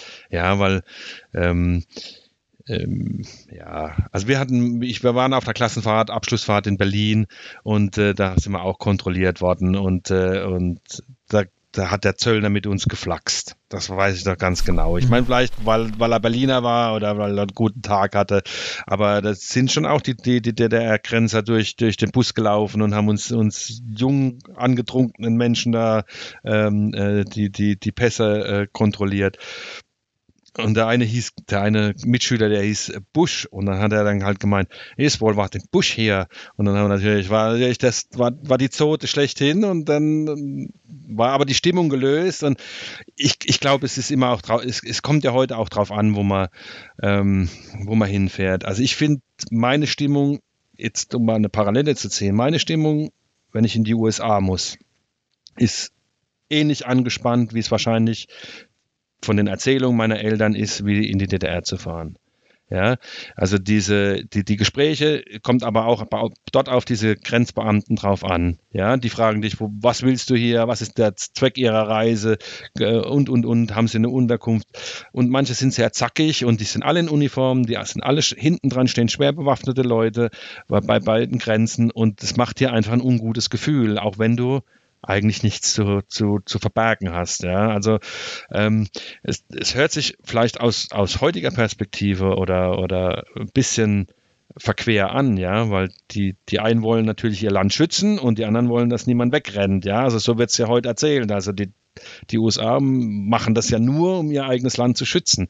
Ähm, aber sie schüchtern mich trotzdem ein, wenn ich da reinreisen will. Ja, und ich meine, ich bin jetzt über 50 Jahre alt und, und habe trotzdem immer noch ein Kloß im, im, im Hals, wenn ich da an die Grenze komme. Ja, vielleicht auch mit der Sozialisation meiner DDR-Reisen. Aber ich finde halt Waffen und äh, Uniformierte an der Grenze finde ich halt äh, schwierig, zumal wir das in Europa ja gar nicht mehr kennen, dass da irgendwelche Zöllner stehen.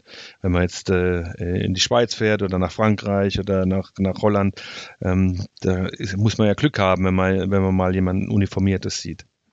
Also äh, die Erfahrung mit den USA geht mir genauso. Harald. Also wenn ich dorthin gefahren bin, dann, wenn dann schon so äh, die einen strenger angucken in die Papiere dann denkt man so, boah, hoffentlich klappt alles und dann kennt man auch noch so Geschichten von irgendwelchen Leuten, die dann Probleme hatten. Ähm, und äh, bei mir ist das aber echt ganz tief auch in der Kindheit drinne, weil äh, du ja vielleicht mitbekommen hattest, dass äh, meine Mutter kam ja aus der Sowjetunion und wir sind äh, äh jeden Sommer auch ähm, äh, in die Sowjetunion gereist. Meine Oma oder mein Opa hatten mich dann abgeholt und dann sind wir mit dem Zug dorthin gefahren. Und äh, unsere Erfahrungen an der Grenze, äh, also ich habe immer ziemlich viel Angst gehabt. Also es war ja was sehr Einschüchterndes damals. Und weil natürlich auch, äh, wie ich ja erst später dann, also je älter ich wurde, auch gemerkt habe, da wurde natürlich auch schon mal was geschmuggelt. ja, also nichts Dolles aus heutiger Sicht, aber damals äh, auch. Und äh, ich, vor allen Dingen, wenn wir dann zurückgefahren sind, dann wurde es dann auch nochmal interessant, äh, wenn dann auch mal Zigaretten und so im ganzen Waggon versteckt worden sind. Ich stelle mir gerade vor, wie du da als Kleinkind warst und dein Strampel vollgestopft war mit Zigaretten. weißt du, so alles im Baby geschmuggelt. Ja, aber also das, äh, dieses Einschüchternde und ich, ich glaube auch, dass äh, vielen jetzt, also die, die Europa praktisch äh, ohne Grenzen erlebt haben, die, dieses Gefühl äh, eigentlich auch nur kennen, wenn sie wirklich dann mal außerhalb sind und dass es vielleicht auch nochmal so prägt, also dass die äh, Erinnerungen auch einfach andere waren, äh, weil eben damals auch die Zeit eine andere war. Ja, ja. Ja, Harald. Also wir haben, apropos Zigaretten, mein, meine, das, das hat äh, wir haben auch Zigaretten mitgenommen, wobei man sagen muss, mein, mein Vater und meine Mutter haben, brauchen beide nicht. Und äh, da haben wir die Zigaretten immer für meinen Cousin mitgenommen. Und, äh, und den, den musste man das dann immer ähm, versteckt geben, weil seine, seine Mutter durfte nicht wissen, dass er raucht. Das war auch immer, das ist so ein doppeltes Spiel dann noch hier.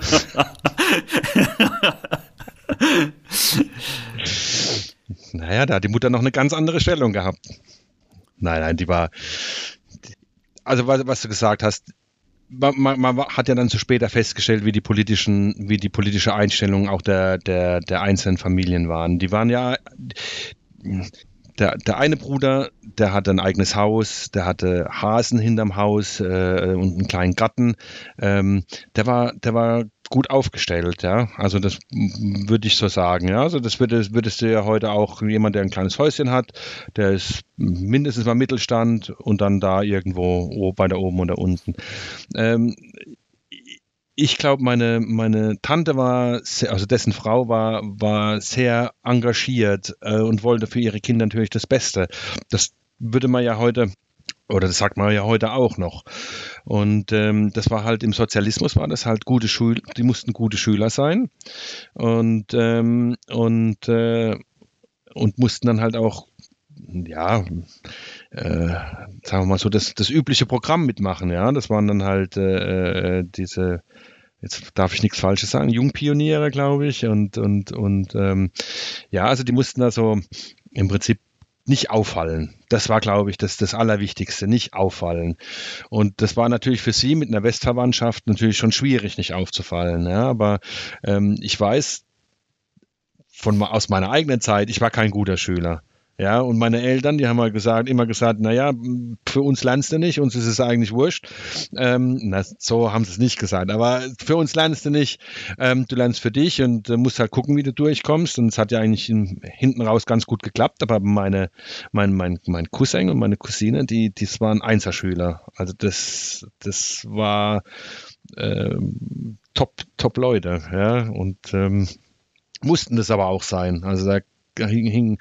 Und wenn du dann aber halt nicht auffallen willst, dann musst du ja irgendwie mitmachen. Also das ist ja, das wissen wir ja auch heute, ja. Also wer nicht, wer auffällt, der macht ja auch irgend zu einem gewissen Prozentsatz nicht mit, ja. Und und äh, wer nicht auffassen will, der muss einfach schön mitschwimmen, ja. Und mit dem und äh, das heißt also die die Parteilinie, die die war meiner meiner Tante nicht so fern. Und ich glaube, da wurde schon auch manchmal kontrovers diskutiert, ja, weil meine Eltern halt, naja, ob es jetzt an dem, an dem Westen lag oder, oder, oder an ihrer, an, an ihrer eigenen politischen Einstellung, weiß ich jetzt nicht genau. Aber ich weiß, dass es sicherlich eher ähm, ähm, bei den Sozialdemokraten waren als bei der bei, bei, bei den bei den Konservativen. Und ähm, aber ich denke, die waren sich nicht immer einig. Und da wurde auch sicherlich gezofft, sich, also auch politisch gezofft. Es wurde sich auch äh, nach, den, nach der Wende wieder politisch gezofft, dann wiederum aus anderen Gründen, was ja dann auch interessant war. Also die, die Ausländerfrage wurde mit denen auch ganz anders besprochen, ja, wo dann auch immer eine Zeit lang Funkstille äh, herrschte. Ähm, das ich kriege ich aber dann schon habe ich dann schon nicht mehr so mitgekriegt, weil ich ja dann wirklich weg war auch äh, und aber ich, habe mir das jetzt rede halt regelmäßig mit meinen Eltern, dann kriegt man das dann schon erzählt. Ja, jetzt sind es alte Menschen. Ja, also die haben äh, meine meine Cousine, die ist Lehrerin geworden und, und macht das gern und ist eine tolle Frau. Die habe ich äh, äh, vor ein paar Jahren das letzte Mal gesehen, jetzt zum, zum zu irgendeinem Jubiläumsgeburtstag. Ähm, ja, und mein Cousin, ähm, also ihr Bruder, mit dem kann man gut einen trinken. Ja, der hat auch Karriere gemacht und ist seinen Weg gegangen. Ja, und wenn wir uns treffen, dann reden wir meistens über die jetzige Politik und, und äh, manchmal reden wir auch gar nicht über Politik und, und haben dann, weil wir merken, dass wir zu unterschiedliche Auffassungen haben, trinken dann lieber ein Bier und unterhalten uns über Gott und die Welt. ähm, also Gedankenexperiment. Ja. Stell dir vor, die Mauer wäre nie gefallen. Deine Frau hätte es trotzdem rüber geschafft. Deshalb seid ihr verheiratet, habt Kinder. Und würdest du denn mit deiner Frau und Kindern jetzt auch wieder in die DDR zum Urlaub fahren mit deinen Kindern? Würdest du auch DDR-Urlaub machen? Ja, würde ich. Also wenn ich, wenn ich äh, genau wie du sagst, schon die Ostsee kennen würde und äh, würde ich auf alle Fälle äh, in die DDR in Urlaub fahren, ja. Wobei, auf der anderen Seite muss man, muss man sagen, also ich bin, ähm, wir hatten es ja vorhin schon mit Geschäftsreisen, ich versuche Geschäftsreisen in Länder zu vermeiden, die ich politisch nicht unterstützen möchte. Ja, ähm, da muss man sagen, also es, äh, da kann man sich sträuben, wie man will. Es ist halt so, dass die DDR war ein Unrechtsregime. Und äh, das muss man auch gar so sagen. Und man muss sich, wenn man dann so eine Frage stellt, so eine hypothetische Frage stellt, muss man sich halt auch überlegen, ob man ob man so ein System unterstützen mag, indem man ihnen Devisen bringt. Ja, das war ja ein großes, dieser Zwangsumtausch, der damals herrschte, das war ja Devisenbringer. Also es gab ja, also ich, ich weiß, dass es sehr viele Familien gab, die da hingefahren sind. Und ähm, wenn man, also 25 D-Mark pro Person pro Tag. Ähm, das summiert sich dann schon schnell und war dann auch nicht ein billiger Urlaub. Also da hätte man schon gut nach Spanien oder Italien all-inclusive fahren können.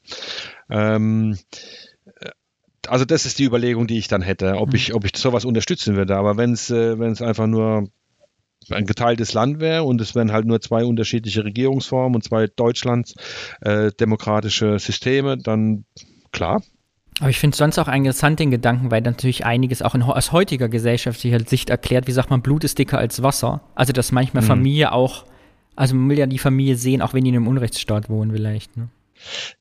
Ja, auf alle Fälle. Ja, also ich meine, ich, ich habe jetzt keine engen Bindungen mehr, ja. Meine, meine, meine Cousine, die lebt zwar noch in, ähm, in Taucher. Ähm, äh, und aber alles, jetzt mein Cousin ist im Westen, der andere Cousin ist in Riesa. Die, die, die Brüder sind jetzt äh, auch äh, schon gestorben und äh, die Ehefrauen, na, die eine lebt noch. Aber das wäre jetzt nicht der Grund, wo ich hinfahren würde zum Besuchen. Also da, jetzt äh, die, die Familie meiner, meiner, meiner, meiner Mutter, wollte ich sagen, meiner Frau, ähm, die wird, da ist noch die Schwester da und äh, ja, das, die, die, das, das ist ja das, das kann man sich manchmal gar nicht, die, die leben halt im Nirgendwo, ja. Also dem ähm, ich habe jetzt nicht nochmal gegoogelt auf der Karte, wo das genau liegt. Ich weiß, es ist in der Nähe von Dresden, aber es ist, es ist für mich ein, ein, ein, ein kleiner Ort im Nirgendwo. Und, und meine, meine Frau kommt auch aus so einem kleinen Ort. Der heißt sogar Kolonie. Also ja. Ähm, und da, da da bist du halt unter dir. Oder ja, du, du hast dann, dann, da fährst du halt hin und dann, dann, dann sitzt du da halt im Hof und trinkst Bier und, und grillst und, und, und, und, und schnackst, ja. Also ich glaube, da, das ist schon, schon auch gut, ja, und dass man da halt politische andere Ansichten hat oder das auch anders sieht, weil man halt auch eine, eine, eine unterschiedliche äh, Wahrnehmung hat. Jetzt ihr in Köln, ich jetzt hier äh, äh in Basel da hat man eine Stadt vor der Tür, das ist was anderes, wenn man, wenn man dann aufs Land fährt. Und äh, das sollte man auch nie vergessen, ja, dass da vielleicht die, die, naja, die Kluft, aber der Unterschied viel größer ist als äh, zwischen Ost und West. Ja, dass, äh, dass da vielleicht mehr Verständnis für die Landbevölkerung auch mal aufzubringen ist. Mhm. Apropos Landbevölkerung, Harald. Mh, mm, es gibt ja 60 Prozent aller Westdeutschen waren noch nie im Osten. Jetzt bist du ja urlaubserfahren. Wenn jetzt ein Westdeutscher uns zuhört oder eine Westdeutsche und sagt, ich will mal im Osten in Urlaub, wohin? Erster Tipp. Also Ostsee.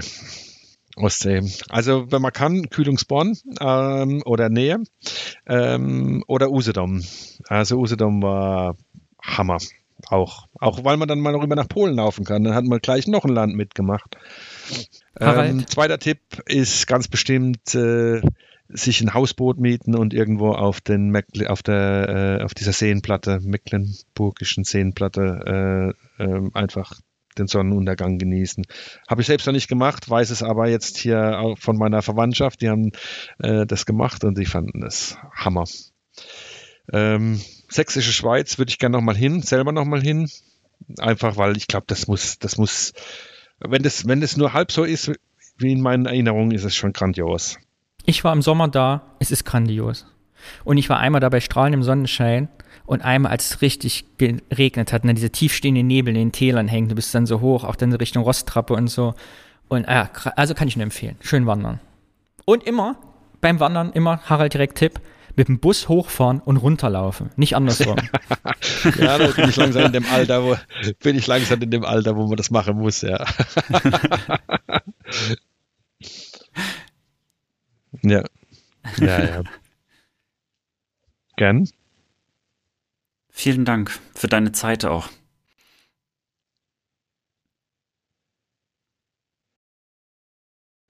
Naja, also ich bin, äh, ja, ich, ich finde es einfach, also das abschließend zu sagen, ich, ihr triggert da bei mir auch was. Und ich glaube, das war auch in dem, in dem einen Kommentar ähm, äh, zu hören. Es ist, es ist einfach so, man denkt drüber nach, man denkt nochmal anders drüber nach, jetzt auch mit Abstand, äh, wie die, die eigenen Erlebnisse, die eigene Zeit oder vielleicht auch die, die, die, die eigene Erinnerungen, die man hat, ja. Nicht nur die zehn Jahre, die ich jetzt euch vielleicht voraus habe, sondern auch die Zeit danach, wie du gesagt hast, nach der Wende, wie, wie war war das, ja. Ähm, wie hat man das miterlebt mit, mit, äh, mit den Wessi-Ossis und mit den ganzen Konflikten, die dann auch hochgekocht sind und zum Teil heute ja noch existieren, ja. Ähm, hätte man was anders machen können, ja, weil wir werden, wir werden noch mehrere Versöhnungen brauchen äh, äh in unserer Geschichte als die eine. Und ähm, da wäre das vielleicht hilfreich, da mal besser drüber nachzudenken. Und das mache ich gerne auch mit eurem Podcast. Also daher vielen Dank, dass ich da sein durfte. Dankeschön, Harald. Tschüss. Das war unsere Geschichte mit Harald. Vielen Dank. Wie fandest du es, Alex? Ja, erstmal schön. und vor allen Dingen äh, eine tolle Premiere, die du hier eingeleitet hast. Ich habe ja schon gesagt, meine Erwartung, äh, die Erwartungen steigen natürlich gerade damit. Aber was ich, äh, es war erstens eine interessante und wichtige Perspektive, weil wir uns ja schon manchmal gefragt haben, wie ist das eigentlich auf der anderen Seite äh, gesehen und wahrgenommen worden, manches. Und ich glaube, das reißt es natürlich nur an. Aber ja, ich habe äh, sehr neugierig zugehört. Ja, ich fand es vor allem nochmal richtig spannend dahingehend, was sich natürlich jetzt zufällig auf den Audiokommentar am äh, auf den schriftlichen Kommentar am Anfang bezieht, dass man nochmal aus westdeutscher Sicht nochmal gespiegelt kriegt, dass auch da nicht die Erwartung immer ist, dass wir immer alles politisch einordnen. Weißt du, weil der Harald ja auch ohne politische Einordnung aus seiner Kindheit in der DDR erzählen kann. Und dass es vielleicht gar nicht die westdeutsche Erwartung immer ist, dass wenn wir erzählen, über politische Zusammenhänge zu berichten, auch als Kindheitserinnerung. Aber gleichzeitig natürlich fand ich ja spannend, dass Harald ja offensichtlich auch nicht erzählen kann, einfach so vom Urlaub, ohne genau diese Fragen gestellt zu kriegen. Das ist auch interessant. Ja, ich finde, du hast dir jetzt was verdient, nachdem du deine äh, investigativen Fragen gestellt hast an den Harald. Ja. Wird Zeit für was Süffiges. Und bevor wieder alle abschalten, Achtung, in dieser Rubrik unterhalten sich zwei weiße Dudes, wie sagt man jetzt, Cis-Dudes, über Bier, aber das stimmt gar nicht. Wir reden eigentlich über die Otter in Ostdeutschland. Also schaltet nicht ab, hört euch euer, unser kurzes Biergelaber an und dann geht's direkt weiter. Denn ich habe einen Rant, Alex. Ich bin sauer auf dich. Und auf Ich Markus, der uns das gut Bier vorstellen, warum. Ja, erzähl bitte. Ich kann mir aber gut vorstellen, warum. Ja, erzähl, erzähl. Weil äh, es ist natürlich kein Bier. Es darf sich gar nicht Bier nennen. Hat es was damit zu tun? ja. Was hast du uns für ein Bier mitgebracht? Also, es nennt sich Lausitzer Porter und es kommt aus Löbau. Genau. Du hast das Glück, hervorragend. Weißt du, was ich bekommen habe? Wir haben die Biere aufgeteilt, die Markus uns geschickt hat im Bierpaket. Und wir haben nicht darauf geachtet, dass wir zwar zweimal Porter hatten, aber ich habe Kirschporter bekommen. Und es gibt nichts Schlimmeres als Biermischgetränke. Während du jetzt also dieses leckere Porter trinken kannst, dieses schöne Bier, kann ich jetzt Kirschporter trinken. Und ich, mich gruselt's ein bisschen. Ich habe Angst davor. Wir haben da nicht aufgepasst bei der Vergabe, sonst hätte ich dir das Kirschporter in die Tasche gesteckt und hätte Ja, äh, habe ich mir schon fast gedacht. Aber äh, ich, ich glaube, dann ist es. Markus, du hast uns ein Biermischgetränk untergejubelt. Lass uns erstmal. Nee, nee ich habe kein Biermischgetränk, aber ich werde gleich was dazu sagen. Es darf sich nämlich tatsächlich nicht Bier nennen, was ich habe. Aha. Aber warum? Ja, das werde ich gleich natürlich sagen. So, erstmal aufmachen. So, Also mein riecht nach Kirschbrause. das ist doch sehr beruhigend beim Kirschporter. So, ich werde jetzt mal auch. Hm. Hui, ja, ganz schön, ganz schön süß. Wie viel Alkohol? Ja, ja. Na gut, also während du noch aufs Etikett guckst, 4,2 Prozent mein Kirschporter, deins wahrscheinlich 4,5. ja, dann werde ich jetzt mal anfangen. Und zwar kommt es aus Alex, es ist wirklich, der schönen. es ist nicht gut. Es schmeckt sehr gut nach Bier und dann ist das, da ist, Moment, Getränkesirup mit Kirschgeschmack, 5 Prozent. Warum? Ich verstehe es nicht. Na, weil man es kann. ne, komm, ich lenke dich jetzt mal ein bisschen ab. Ist deins denn lecker? Es ist äh, lecker, aber es ist sehr süß. Es ist nicht so ganz meins, muss ich sagen. Aber das ist übrigens das äh, bekannteste Bier aus dieser Brauerei. Mit Abstand sogar. Die sind damit äh, ziemlich bekannt geworden. Ja, Löbau. Ich fange natürlich erstmal an mit der Postleitzahl, weil du ja so einen Postleitzahlen-Fetisch hast. Bitte, wie heißt sie? Fängt sie mit einer 9 an? Nein. Mit einer Null. Mit einer Null. Ah ja, 0, das ist Ja, da oben, null. bei Berlin in der Ecke, ne? 02708. Es ist nicht bei Berlin. Nein, aber die 01 Also ist doch Berlin und dann, desto weiter weg gehst, umso höher werden die Nullerzahlen und irgendwann kommen dann die Einser und dann die Neuner von unten, ne? Who Ich cares? sehe schon, wie als nächstes. Ja, Wenn Sie übrigens mehr über Postleitzahlen wissen wollen, hören Sie meinen Postleitzahlen-Podcast, der heißt 50667. Nein, es gibt keinen Postleitzahlen. Ich sehe schon, da wird irgendwann eine Rezension kommen, irgendwie Undercover Postleitzahlen Podcast. Also, Löbau liegt in Sachsen, Landkreis Görlitz, also so ein richtiger, Z- rech, also ein rechter Zipfel, also von, von Deutschland, äh, ziemlich stark an der Grenze. Ja, ähm, parteiloser Bürgermeister und äh, da kommt schon das erste Traurige. Äh, 2019 gab es die Stadtratswahlen und da hat die AfD äh, ein 30,1 Prozent bekommen. Äh, allerdings hat auch eine Bürgerliste 35 Prozent bekommen Und dann wird es schon ein bisschen dünner für die anderen Parteien. Ähm, 16 Prozent CDU, 12,5 Prozent Linke. Und äh, ja, dann haben noch die Grünen und FDP sind so bei 3, Prozent. Äh, ganz interessant. Ja, Löber hat äh, über 14.000 Einwohner und äh, wird auch gehandelt aktuell als möglicher Ort für ein Atommüllendlager. Oh Gott. Aber das wird dieser Stadt nicht gerecht, ähm, denn ich muss dir wirklich mal sagen, Löbau ist so schön, dass ich, äh, also ich möchte da auf jeden Fall mal hin. Mhm. Es ist also einfach auch äh, anhand der Fotos kann man sehen, es ist ein kleiner Schatz. Und äh, geschichtlich hat es auch einiges zu bieten. Äh, 1000 vor Christi gab es schon bereits die erste Besiedlung dort. Ähm, aber erwähnt wurde es als äh, Stadt äh, 12, äh, 1221 als äh, Lubav oder Luba, kommt aus dem Sorbischen, ähm, wobei äh, allerdings nicht gesichert ist, also was das für eine Bedeutung hatte. Ja, gehörte mal dem Oberlausitzer Sechs-Städtebund an und war auch bis 1815 Konventsort äh, dieses Bundes. Ja, was man über Löbau geschichtlich sagen kann, es hat wohl so viel, also es hat sehr viele Brände gegeben. also es gibt eine ganze Liste an Bränden, wo man eigentlich sagen kann, also die Stadt äh, musste sich also immer wieder neu aufbauen und erfinden.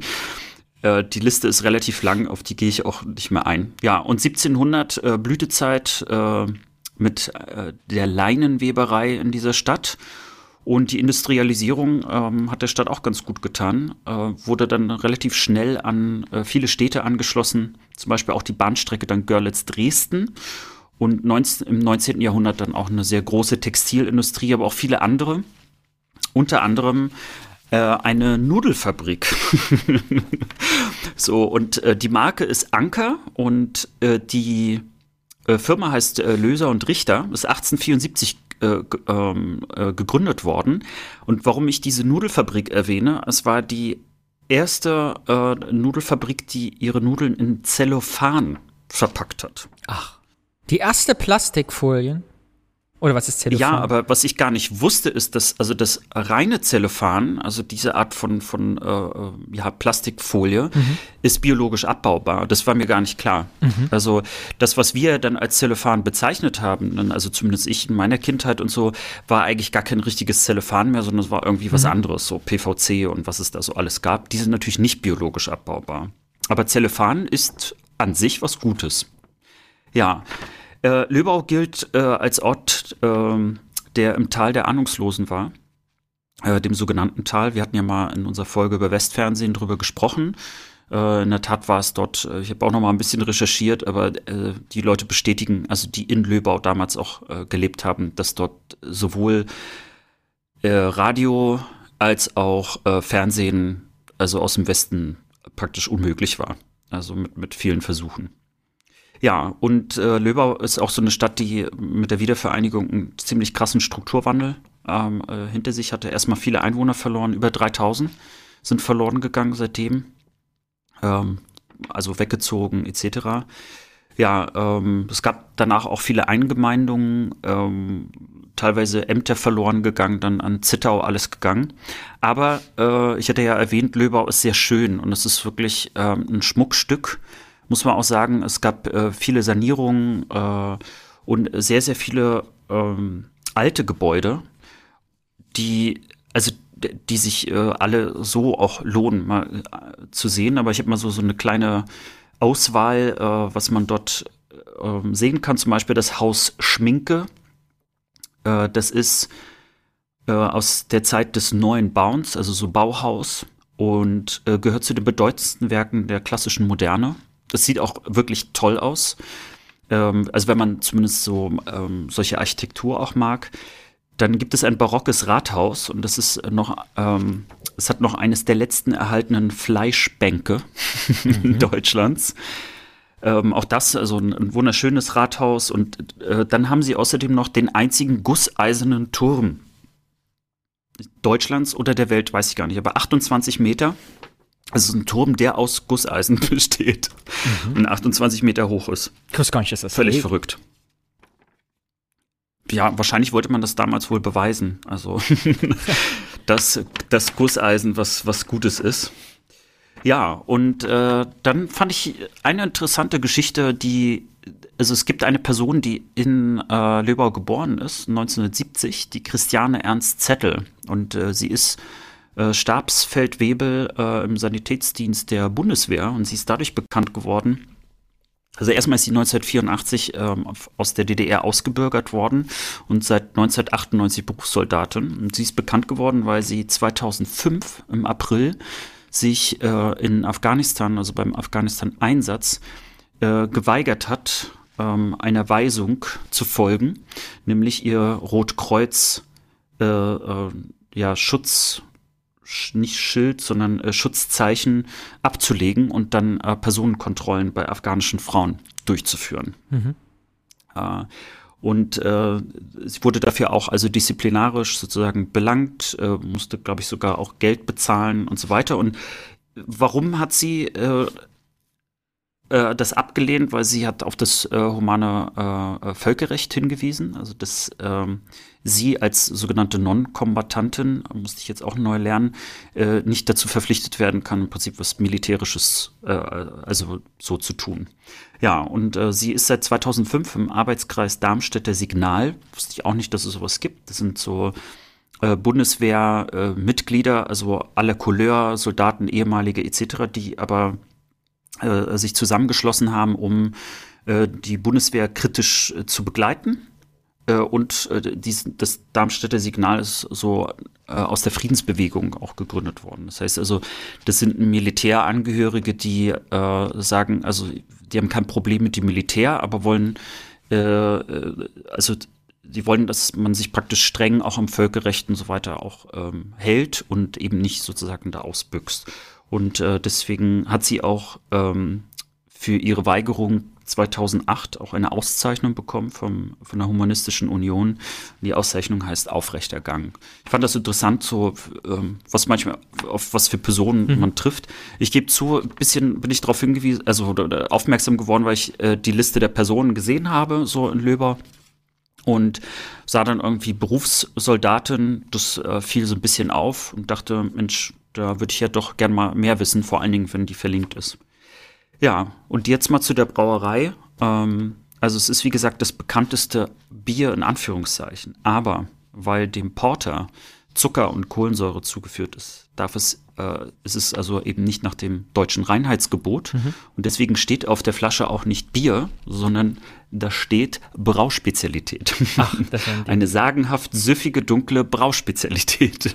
Das heißt, äh, und ich dachte, das hätte ich geärgert, dass es eigentlich gar kein richtiges Bier ist, aber das Nein, hat bei dir andere ja Gründe. ich bin kein Verfechter des deutschen Reinheitsgebotes, was übrigens ja nicht deutsches Reinheitsgebot heißt, sondern vorläufiges Biersteuergesetz von 1946 oder so, keine Ahnung. Äh, es ist ja alles eine Legende. Ah, aber, aber es heißt ja nicht, jedes Porter hat ja Zucker zugesetzt, nur dieses, ne? Nee, nur dieses ja. Jahr. Ja, und ähm, die Brauerei selber ist 1846 gegründet worden. Es gab immer mal wieder äh, Besitzerwechsel und so weiter und so bis zum Zweiten Weltkrieg hat sich das so eingepegelt bei 43.000 Hektoliter, die sie da ausgestoßen haben. Äh, die Brauerei selber hat den Zweiten Weltkrieg ziemlich gut überstanden. Also es gab keine so großen Zerstörungen oder so. Ähm, 58 dann als äh, halbstaatlicher Betrieb äh, unterwegs gewesen und dann 72 äh, zur VEB. Getränkekombinat. Äh, nee, Bergquellbrauerei nee? ah, okay. Löbau. Mhm. Aber VEB natürlich, ne? Und die waren dann so bei 82.500 Hektoliter zu der Zeit und das konnten die dann innerhalb von acht Jahren, ist es äh, nochmal deutlich draufgegangen, also bis 107.000, um mal so ein bisschen zu sehen, wie, ähm, was so für Mengen dort gemacht worden sind. Ja, und Oktober 1989 bereits schon haben sie das Eigenbrauen eingestellt. Ähm, laut Aussage, äh, also wenn man das so liest, waren die 50 Jahre technisch zurück. Äh, also die waren im Prinzip sanierungsbedürftig. Äh, und dadurch, dass diese, weil diese Sanierung notwendig war, ähm, mussten sie im Prinzip das Eigenbrauen auch einstellen. Dann ging das so an die Treuhand. Dann kamen dann Liquidatoren etc. etc. Und letztlich sind sie 1996 wieder an den Start gegangen äh, mit neuen Gebäuden. Mittlerweile gehört es zu einem der modernsten Brauereien. Mhm. Äh, teilweise auch äh, mit ganz interessanten Aspekten, wie, wie, man versucht, auch Energie zu sparen. Ähm, Ja, und vielleicht eine Kuriosität, 2003 ist dort auch eine Wetterstation mit errichtet worden. ja, und jetzt mittlerweile sind sie bei 180.000 Hektoliter, haben eine Menge Biere, vor allen Dingen so Biermischgetränke mit den Porter, aber auch äh, so Pilz und so, also die Klassiker natürlich. Aber das Lausitzer Porter ist ganz klar das bekannteste, was auch bundesweit am bekanntesten ist. Also nicht nur mhm. vor Ort. Ja. Ich glaube, ich mag es ja ganz gerne. Ich mag ja so süße, dunklere Biere durchaus. Aber ich habe ja leider das Kirschporter erwischt, ist nicht so meins. Äh, ich werde mir das Original dann besorgen. Wenn wir in Löbau sind, äh, holen wir das vielleicht noch mal nach. Dann oh ja. trinken wir uns dann noch mal durch. Und dann werden wir unser geballtes also, Fachwissen, wenn wir nach Löbau kommen und die Kneipe gehen und sagen, wir hätten aber bitte nicht das Kirschporter. Nein, wir sagen, der Danny, ich hätte gern einmal das Porter und für den Alex bitte das Kirschporter. Im Maßkrug. Ein Liter. Da ich an meinem Hobby nicht umsonst nachgehen will, soll ich dir denn kurz erklären, äh, was, äh, dass es ja zwei Portersorten auf der Welt gibt. Weißt du das? Und die eine würde ich eigentlich echt interessieren, was auch dieses Porter ist, weil es kommt ja daher, wo du herkommst. Dann erzähl mal. Also, schön, wenn man sich mir ein bisschen aufdringelt. Porter. Weißt du, wo Porter herkommt, der Begriff? Nein. Es ist eigentlich. Ich habe es versucht, ich wollte es recherchieren und dann äh, habe ich es wieder vergessen. Ich erkläre dir das. Ich glaube, also es kommt aus Großbritannien. Genau, es ist in Großbritannien. Porter steht tatsächlich für den Port, den, den Hafen. Weil dieses Porter, dieses dunkle, kräftige, alkoholische Bier war eigentlich für die Hafenarbeiter. Da wurde das bekannt. Es ist eigentlich ein obergäriges, ne, dunkleres Bier. Ebenso dieses klassische Porter Hafenbier. Und dann gibt es eine zweite Sorte, weil nämlich die Leute, die nah in England gewohnt haben, die Leute an der Ostsee, da wo du herkommst, fanden das Bier total lecker und wollten es auch haben. Jetzt wurde zu der Zeit aber hier schon untergärig gebraut. Und deshalb gibt es das zweite Porter, das sogenannte Baltic Porter, also dieses Ostsee-baltische Porter. Genau. Baltic Porter ist quasi das englisch übernommene Porter, aber untergärig gebraut auf deutschen Standard. Deshalb gibt es zwei Porters heute noch. Und das hier ist ein Baltic wow. Porter, untergärig, würde ich annehmen. Also das ist ja hier herrliches Bierfachwissen ja. gleich noch. Irgendwie muss sich dieses ein Jahr Quarantäne ja gelohnt haben. Ja. Ja. Also spannend wieder eine Thematik zur Ostsee. Guck mal, da haben wir wieder deine Heimat eingefangen. Ja, und die Ostsee kommt häufiger vor. Bedeutet für mich, ich muss unbedingt wieder ein Thüringer Bier mitbringen, damit wir hier nicht ins Minus geraten auf der Statistik der mitgebrachten Biere. naja, also bisher hatten wir, glaube ich, schon einen Überhang an äh, Bieren eher aus dem südlichen, mitteldeutschen, würdest du ja sagen. Zum Abschluss quält mich eine Frage, ob Löbau mittlerweile eine freiwillige Feuerwehr hat. Wieso? Ich denke, das ist 28 Mal abgebrannt. Ach so. Ich wollte zum Abschluss einen Witz machen. Nein, ich, ja, total gelungen. das müssen wir rausschneiden. Nein, das bleibt alles Nein, natürlich drin. nicht. Kein einziger Schnitt heute. Ich bin sehr stolz auf uns. Auf Wiedersehen. Tschüssing. Ja, war doch schön, oder? Kein einziger Schnitt.